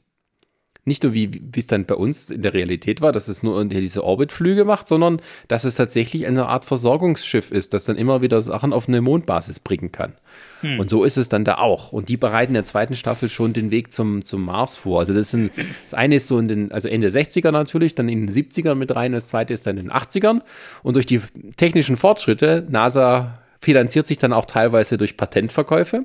Haben wir schon Mitte der 80er Mobiltelefone, da haben wir Laptops. also sind technisch schon viel weiter, als wir, äh, das lässt sich dann auch wieder überlegen, ja, wie wäre das wohl gewesen? Was hätten wir da alles schon früher haben können? Ja, da wären sie alle in den 90ern depressiv gewesen, nicht erst jetzt in den 2010ern. Und es gibt dann auch so, so, Bildtelefone, weil die das halt benutzt haben für die Mondmissionen äh, und solchen Geschichten. Äh, aber es ist dann auch wieder sehr spannend gemacht, also gerade was so den Konflikt mit den Sowjets und mit den Amis angeht, die dann ähm, ja, sich dann auch auf dem Mond bekriegen, so ein bisschen halt, wie es dann halt geht. Und bleiben aber gleichzeitig auch sehr realistisch, wie halt das alles funktioniert mit Weltraum und Schwerelosigkeit und sowas. Und das alles gibt eine sehr spannende Mischung. Puh, so, ich muss mal kurz Luft holen. aber das hört sich für mich eher alles so ein bisschen an wie so in die Richtung halt äh, The Man in the High Castle. Also so alternative Timelinie äh, ist halt äh, eine Ausgangsposition anders verlaufen und dann ändert sich halt alles komplett und dann spinnen wir mal weiter, wie es halt von da aus weitergeht. Ähm, wobei dein Setting jetzt natürlich interessanter klingt. Also Man of the, äh, the Man in the High Castle, das, das, das, hat mich gar nicht gekickt, weil ich einfach dieses Zweite Weltkriegssetting so leid bin und ich kann nichts mehr mit, also Nazis, das ist auch für mich so wie Zombies ausgelöst, ich kann es nicht mehr sehen. ähm, deswegen finde ich das Setting wesentlich interessanter. Aber das ist doch bestimmt mehr so Drama, oder? Also das ist doch bestimmt alles ja, ernst ja. gehalten. Das ist nicht irgendwie so, dass du da mal noch äh, ein bisschen lachen kannst und sonst irgendwas. Also wahrscheinlich auch weniger die, die, Star Trek im, im, fantastischen oder Science-Fiction-Sinne. Nee, also Star Trek meine ich tatsächlich im, im, im, sage mal, im Sinne des Spirits. Also ja, das ja, tatsächlich, das so ein bisschen Hoffnung und wir können das mit Technologie und Zusammenarbeiten, kriegt man das auch überwunden, so die Probleme. Aber äh, es gibt auch manchmal ein paar lustige Sachen, aber es gibt halt, es ist vor allem eine, eine Dramageschichte, weil es natürlich auch um die Beziehungen geht, ähm, also der Kollegen untereinander, wie die ihre Mission schaffen, aber natürlich auch zu ihren Liebsten zu Hause, sag ich mal. Also so der dramatischste Moment ist dann halt in der ersten Staffel, also gerade von diesem Haupt Hauptdarsteller, also von diesem äh, Edward Baldwin. Ähm, es geht vor allem um seine Beziehung mit seiner Frau und so weiter und seiner Familie und dann stirbt halt der Sohn. Ein bisschen Spoiler gebe ich jetzt mal doch her. Ähm, der kommt da durch einen Unfall ums Leben und der ist in einer extrem kritischen Mission da. Der ist gerade ganz allein auf der Mondmission hm. und hat eigentlich einen Russen gefangen genommen, der dort irgendwie halt irgendwie Zeug gemacht hat. Und keiner traut sich es ihm zu sagen dass sein Kind tot ist, weil sie alle Angst haben, dann ist er nicht mehr einsatzfähig und so, dann geht alles schief. Ja. Und äh, seine Frau muss ihm was vorlügen, auch noch, äh, um das nicht zu gefährden. Und, und solche Sachen passieren dann halt. Und äh, das, also auf dieser persönlichen Ebene geht es dann auch immer weiter. Und ähm, das ist halt, äh, ist halt auch wirklich spannend gemacht. Es ist nicht so eine Serie, wo du sagst, okay, das binge ich jetzt knallhart durch, sondern das kannst du dir auch ein bisschen schön einteilen. Also die erste Staffel gab es, also ich habe damit spät angefangen, weil ich hat es, mich hat es erst, ja, mich hat es so interessiert, aber irgendwie habe ich nicht so die Muse gehabt. Dann habe ich die zweite Staffel, als die rauskam, ich dachte, okay, jetzt kannst du mal die erste Staffel nachholen und dann kommt die zweite und so. Und das, ähm, ja, aber es ist nicht so eine Serie, wo du sagst, okay, ich muss hier jeden Abend irgendwie fünf Folgen gucken, da wirst du dann auch ein bisschen blöde. Also das reicht schon, da passiert schon genug in einer Folge. Und es ist halt aber auch alles gut gemacht. Also die ganzen Szenen auf dem Mond wirken halt auch sehr realistisch. Äh, da gibt es dann mal in der zweiten Staffel, wo es dann wirklich zu bewaffneten Konflikten kommt. Da, dann bringen die halt Gewehre mit auf den Mond. Ähm, da müssen die erstmal testen, wie das überhaupt dort funktioniert und alles. Und das ist halt geil, die schießen und du hörst nichts. Auch. also die Action passiert halt so, die drücken ab und dann siehst du irgendwas fliegen. und da passiert halt zum Beispiel, die Kugel dringt ein in den, in den Raumanzug von einem, von einem Sowjet. Und äh, weil es einen Funken gibt, entzündet sich äh, der Sauerstoff in seinem Anzug und der verbrennt dann quasi in seinem Anzug. Also auch noch teilweise richtig heftig und so weiter. Und, äh, aber es ist halt alles realistisch gemacht. Und ich finde halt, das ist, ähm, also, also mich hat die Serie voll überzeugt und ich finde auch, da gibt es auch eine dritte Staffel, das ist schon ausgemacht. Ähm, also das ist eine Serie, die finde ich wirklich unterbewertet. Die, die halt wirklich, ich glaube, würden die bei Netflix sein oder so, dann wäre die auch viel bekannter. Weil das halt wirklich, also es sind auch keine Unbekannten. Also Joel Kinnaman ist da die Haupt, spielt die Hauptrolle. Und ja, also sagt das nicht. Ich habe generell so eher das Gefühl, dass diese Science-Fiction-Serien, gerade wenn die anspruchsvoller sind, dass die irgendwie gerade ein bisschen an dem Hauptpublikum, also dass die so gerade an den normalen Zuschauer vorbeigehen. Weil gerade dieses The Expanse, das hast du ja geguckt, Resa, die hatten ja auch zu tun, dass die halt weitere Staffeln machen konnten. Das war ja auch so ein Hin und Her. Erst ging es bis, bis bei Prime, bis irgendwie Staffel weiß ich nicht was, und dann haben sie es jetzt auf Netflix weitergemacht, weil es dann doch irgendwie eine etwas lautere Fangemeinde gab. Aber die haben es ja auch nicht so mega leicht gehabt, da mal irgendwie weitermachen mhm. zu können. Ja, zumal ich glaube, The Expanse auch tatsächlich ziemlich teuer in der Produktion war. Ja, klar. Das ist halt immer das Problem bei den Science-Fiction-Sachen. Ne? Also du musst ja bis zu einem gewissen Punkt halt schon wenigstens ein bisschen Sci-Fi-mäßig halt ja. wirken. So. Also Expanse ja, aber The Expanse kann ja. ich auch nur empfehlen. Ist auch eine super Serie. Das habe ich jetzt schon über mehreren gehört, die es so empfohlen haben, die, also ist, ist so ein bisschen so der Geheimtipp, glaube ich, gerade unter den Science-Fiction-Serien, habe ich so ein bisschen den Eindruck. Ja, ja. Ist das echt ein Geheimtipp? Weil irgendwie so in meinem Freundeskreis ging die auch voll ab. Also, okay. nee, ich habe nur von den Leuten, die halt eh schon auf Sci-Fi stehen, gehört, äh, gucken. Aber ansonsten, der, also das, in der breiten Masse interessiert das kein Schwein. Und das, das meine ich halt damit. Ja, okay, Bridgerton gut. Halt. Dann, dann, dann gibt es jetzt noch einen weiteren Tipp. Die Expanse. nee, aber das ist halt generell so. Ich meine, wir haben das ja auch im Kinobereich, haben wir das ja genauso gehabt mit den äh, äh Science-Fiction-Filmen. Wenn die ein bisschen anspruchsvoller sind, dann, dann, dann kann das mal klappen, aber meistens weniger. So. Und dann bleibt es immer so ein Klassiker, Geheimtipp, tralala, aber äh, es lockt dann doch nicht die breite Masse in, ins Kino. Und ja, das ist mit den Serien halt wahrscheinlich genauso. Naja, wobei ja. man bei The Expanse noch sagen kann, wenn sie jetzt die Serie nicht fortsetzen, so schlimm und traurig ist es nicht, denn es basiert tatsächlich auch auf Büchern. Ja, gut, aber du weißt doch, wie das ist, ne? Die wenigsten haben noch Lust, irgendwie dann sich die Bücher durchzulesen. Hm. Also klar, die Hardcore-Fans dann sowieso, aber ja, ich finde aber auch, also ich glaube, das hat was mehr so diese Hardcore-Science-Fiction ist, glaube ich, also es stimmt schon, was du sagst, Ronny, also die, dieses Hardcore-Science-Fiction, also, also wirklich so, von was jetzt reden, das ist dann wirklich gerade nicht so ganz für das Massenpublikum. Jetzt mal vielleicht von Star Trek abgesehen. Also wenn, aber wenn du wirklich mal so die Top Ten als wenn man die Maßstab von Netflix diese Top Ten nimmt, da kann man manchmal doch irgendwie Massengeschmack ablesen. Da ist tatsächlich mehr so Sachen wie irgendwie Krimi, bisschen Mystery, Bridgerton äh, und all sowas. Das ist tatsächlich mit vorne dabei. So die, die, das ganze andere Zeug. Ähm, Dabei hast du genau all das bei The Expanse, nur halt ja. im Weltall. Ja, aber ich glaube, ich glaube, genau, aber ich glaube, dieses Weltall-Setting äh, ist, glaube ich, einfach mittlerweile schwerer unter die Leute zu bringen, halt, weil die Leute wollen halt immer noch irgendwie Fantasy-Scheiße sehen. Die wollen halt immer noch Young Adult-Kram sehen. Die wollen halt immer ja, noch historischen also, Mist sehen. Ja, ich glaube, das Problem, was The Expanse hat, ist, dass es tatsächlich irgendwo realistisch ist. Hm. Also das ist ja, das ist ja, aber wie jetzt Sascha auch bei seiner Serie gesagt hat, das ist ja dort nicht anders sozusagen. Und du merkst trotzdem, die Leute holst dann, wenn du sagst, dass es die sehr unterbewertet ist, die Leute holst dann am Ende doch nicht ab, weil es schon mit Nachdenken vielleicht zu tun hat. Ich weiß nicht, ob das einfach irgendwie mhm. denen zu wissenschaftlich also, ist und das deswegen ja, abschreckend es ist, ist. Es ist definitiv eine Serie, die du nicht so nebenher laufen lassen kannst. Ja, ja, ja. Also ich denke auch, dass, also gerade solche Serien sind dann eher sowas wie einmal die Woche ist es das Highlight und so. Ich meine, ähm, ich denke, dass die Serie durchaus mit so ein, ein Zugpferd von Apple TV ist. Also es wird auch so ja immer so beworben.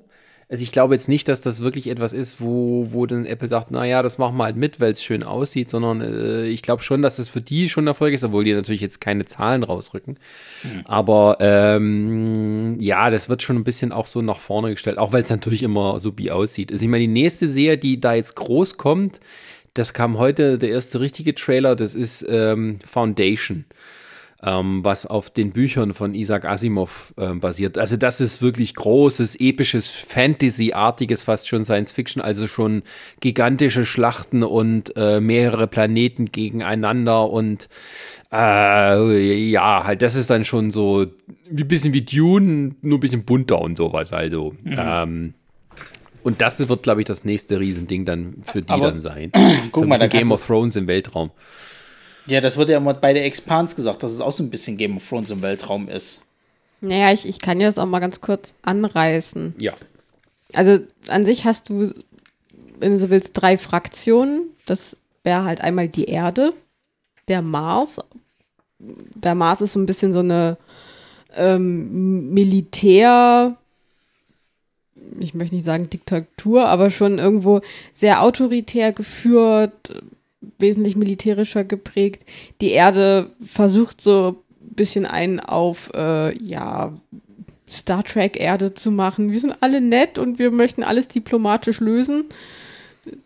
Schaffen sie es natürlich nicht, weil Menschen nun mal nicht so sind. Und dann gibt es noch die Belter. Das sind die Menschen, die eigentlich auf irgendeiner Raumstation geboren wurden und eigentlich noch nie großartig äh, ja, Fuß auf einen Planeten gesetzt haben, die noch nie richtige Gravitation erlebt haben und auch immer so ein bisschen, ja, wie so Menschen dritter Klasse behandelt werden. Erste Klasse ist halt Erde, zweite Klasse ist Mars und dritte Klasse ist halt der ganze Rest. War das nicht auch bei, bei, den, bei denen so, die halt auf dieser Raumstation nur geboren worden sind, dass die auch irgendwie so dann körperliche Schwierigkeiten haben mit der normalen Gravitation? Ja, genau. Also die haben einfach auch weniger Muskelmasse, weil sie die ja nie brauchten, mhm. so gesehen. Und äh, die werden halt für irgendwelche, ja, Arbeitskräfte im Weltall genutzt, dann, keine Ahnung, Kram bauen, abbauen und da halt irgendwie existieren. Aber ihnen werden so ein bisschen die, wirklich die, die Rechte, irgendwie auf der Erde leben zu können oder auf dem Mars leben zu können, nicht gewährt. Und letztendlich geht es so darum, dass diese, dass zwischen diesen drei Fraktionen eigentlich ein Krieg heraufbeschworen wird. Ah, okay. Und jetzt haben wir unsere, ja, und, und unsere mutige Crew der Rosinante, die aus, äh, ja, aus Crewmitgliedern aller drei Fraktionen besteht, die versuchen, diesen Krieg halt aufzuhalten. Die Guardians. Okay. ja, so ein bisschen.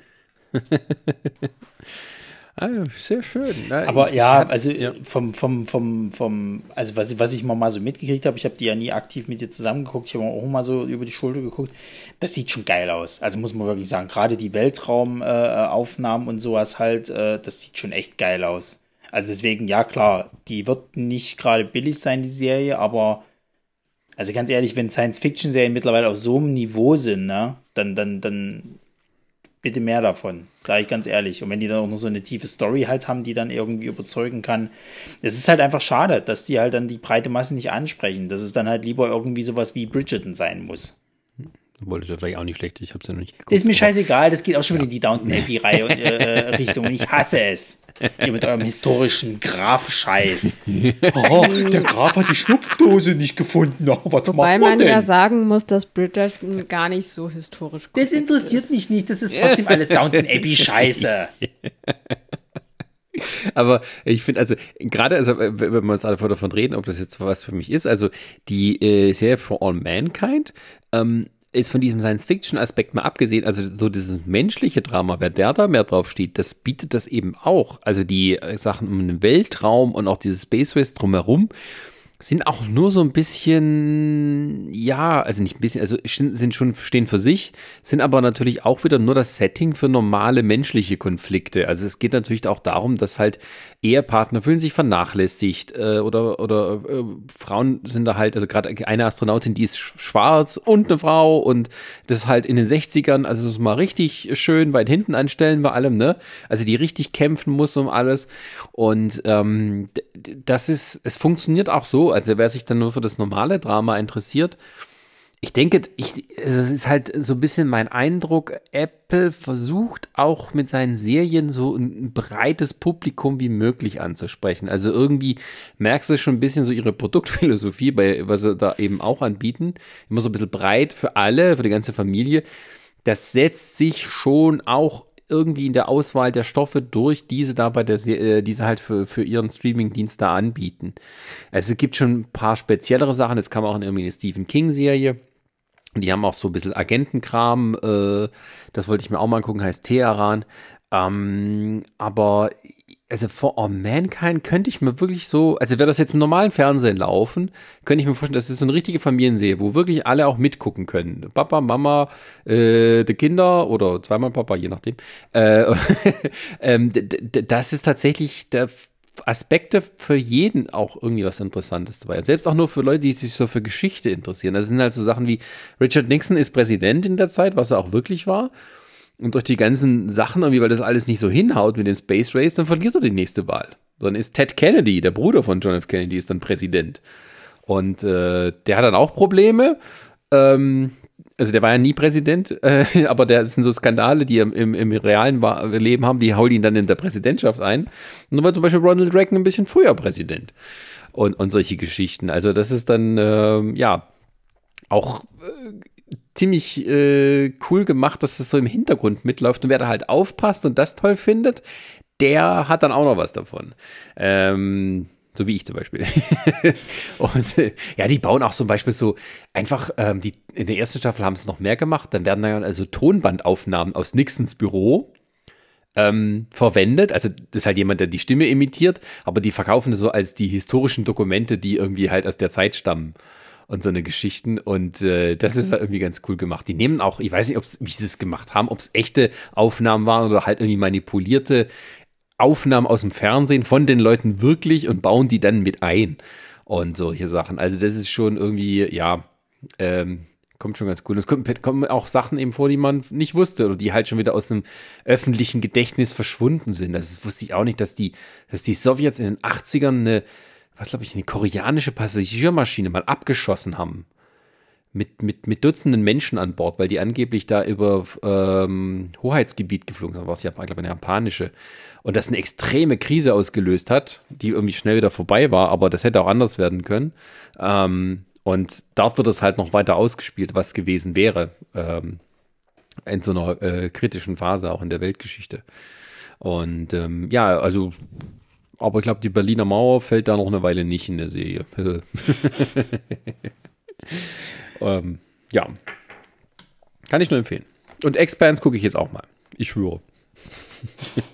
Sehr schön. Naja, da haben also wir auch viele Dinge, die du, von denen du uns sagst, dass du sie schaust und dann. Ja, ja. ja. Na, wie, wie, wie schaut's mit, mit hier One Cut of the Dead aus? Äh, was? Mhm. genau das habe ich mir gedacht. Ach, du hast mir schon erzählt, wie es ausgeht, äh, oder so? Ja, das habe ich dir gar nicht. Ich habe dir überhaupt noch nichts dazu erzählt, weil, weil wir ja wollen, dass du es dass erfährst. Ich mach Spaß, ich mach Spaß. Ähm, ja, gut, aber äh, wir haben äh, einiges zusammengekriegt. Gibt es noch äh, was dazu zu sagen, so als abschließendes Fazit? Naja, es gibt halt mehr als die üblichen Verdächtigen und man sollte vielleicht tatsächlich wirklich mal auf diesen, über diesen Tellerrand halt schauen.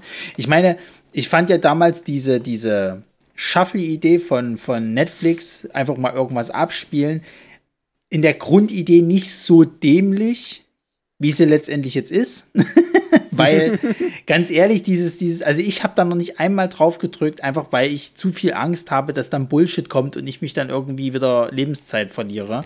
Also ich muss sagen, ich habe auch schon ein paar Mal drauf gedrückt und dann so 20 Mal nacheinander.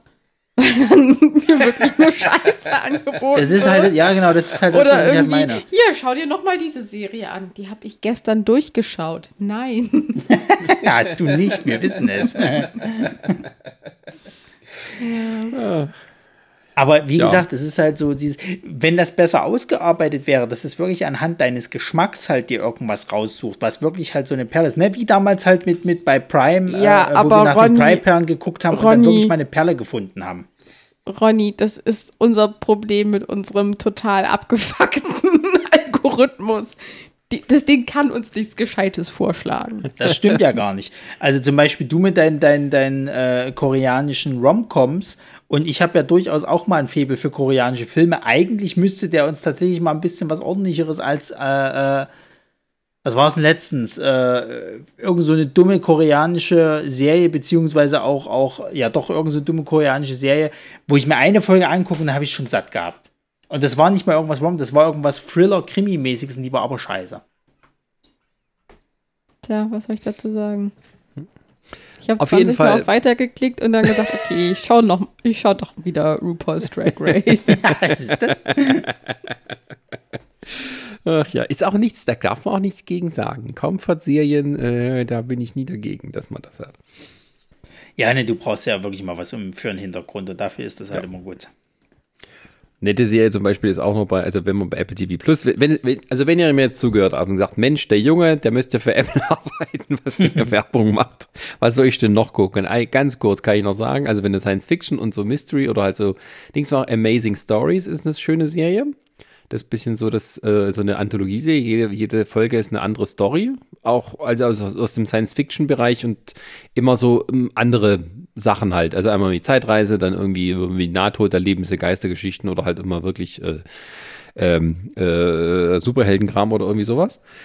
Und natürlich äh, nicht vergessen, dass, äh, dass der, der, der Breakout-Hit von Apple ist ja Ted Lasso. Da kommt jetzt im Juli kommt der, der, die zweite Staffel. Äh, das Das sollte sowas, man nicht verpassen. an, das, das ist genauso, das ist auch sowas, was mich ankotzt, dass ich das nicht sehen kann. Weil ich das so gerne sehen will, weil ich dann jetzt von jedem Dulli gehört habe, ja, das musst du gesehen haben und das ist das, ist das Beste, was es gibt und überhaupt. und ich kann es nicht gucken. Regt mich auf. Das ist wie Gangs of London, ne? Das ist auch so eine Serie gewesen, die ist auf äh, Sky, ist die, lief die. Ähm, die äh, quasi von dem Typen gemacht wurde, äh, von den Garrett Ev Evans, Ed, Ed, Garrett Edwards. Scheiße, ich weiß es jetzt nicht. Jedenfalls Garrett der Typ, der, Edwards, der Typ, der, der Rogue One gemacht hat. Nein, der Typ, der The Raid gemacht hat. Ich weiß nicht, ob es derselbe ist. Kannst Ach so. du gerade nicht sagen. äh, jedenfalls der, der Typ, der The Raid gemacht hat. Äh, äh, und die Kampfszenen da drin müssen auch wieder so richtig gut sein. Halt, also so britische Krim, also Thriller-Serie kannst du halt sagen, aber mit eben auch so diesen Martial Arts-Einlagen und tralala. Und ich kann es mir nicht angucken, weil es auf fucking Sky läuft. So, und jetzt warte ich schon die ganze Zeit, dass ich es mir endlich mal als DVD-Box bestellen kann. Das scheint wohl auch mit einer Staffel abgeschlossen zu sein. Und es gibt aber nur die ganze Zeit diese Importe aus, aus, aus äh, England, was mich ja jetzt erstmal nicht stören würde, aber naja. Und es nervt mich halt alles so. Weil kein Schwein guckt Sky, verdammt nochmal. Auf Sky läuft nur Dreck. Punkt. Und Fußball. Und Fußball. Und auch das ist scheiße, weil das, weil, weil das weiß ich noch, äh, das wurde mir auch schon mehrmals erzählt gehabt. Diese ganzen Abos, die es da gibt, dass du dir ja nicht mal mit einem Abo jedes verdammte Spiel angucken kannst, sondern irgendwie drei, drei verschiedene abschließen musst, damit du wirklich jedes Fußballspiel kriegst.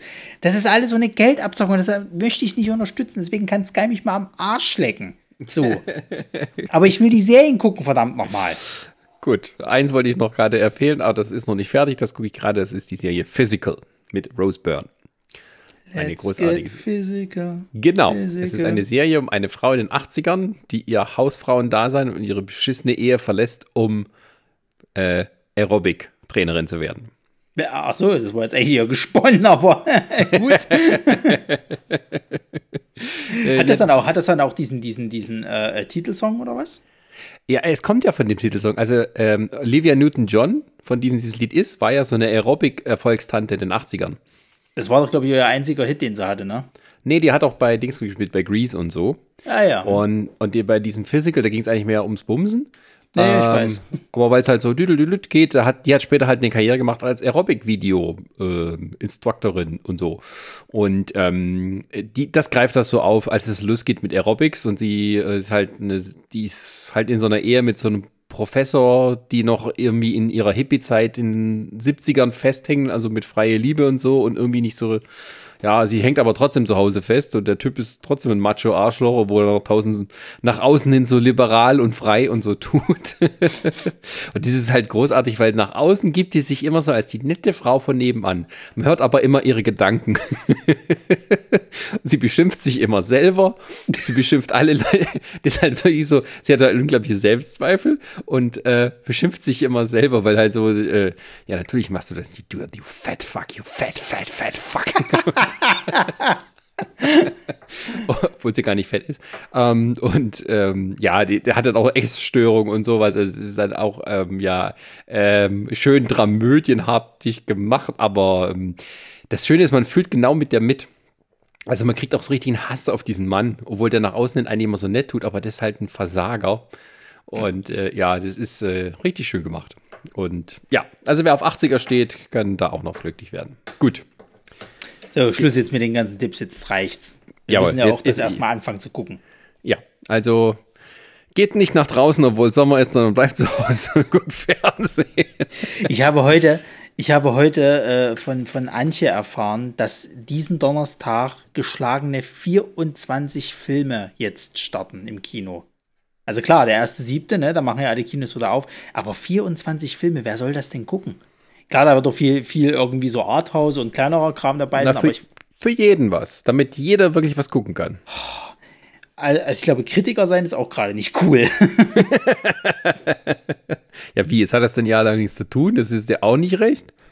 Na, die haben ja, die haben ja tatsächlich so ein bisschen paar, paar Sachen gehabt, halt so, also so gerade so die ganzen Streaming-Geschichten, aber, aber ja, also 24 Filme an einem Tag rauszubringen, ist schon ein bisschen übertrieben. Wie sollten das jetzt weitergehen? Wird das dann jetzt jeden Donnerstag so oder was? Irgendwann sind wir noch alle, also so ist es nicht. Ja, aber die müssen jetzt ein ganzes Jahr aufholen, das ist ja furchtbar. Ach, weißt du, kannst du auch nie recht machen. Dann, dann bleib doch draußen, sitz im Biergarten und guck Fußball. So. Nee, draußen, draußen ist, äh, ist mir zu warm. ich bin ein Kellerkind durch und durch. Ich werde mich Okay. nie anfreunden können mit draußen. Gut, dann nimmst du deine. Dann kaufst du, nee, pass auf, machst du so.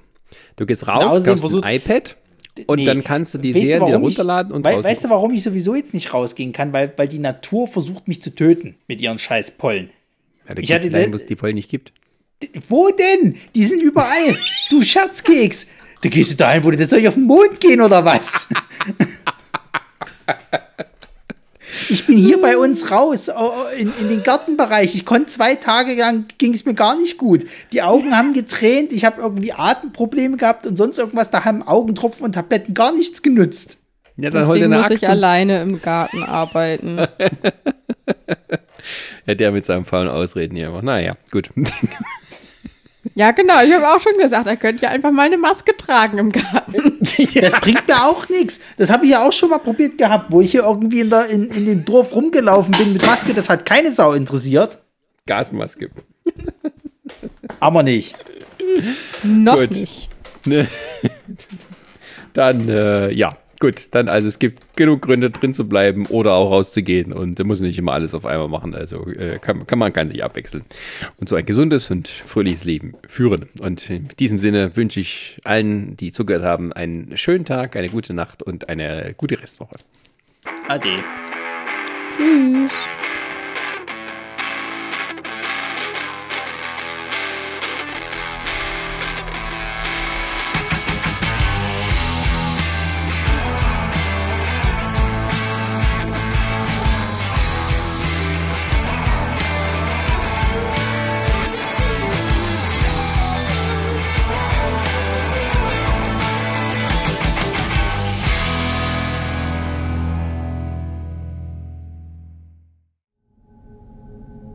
Eine Lamare Audioproduktion.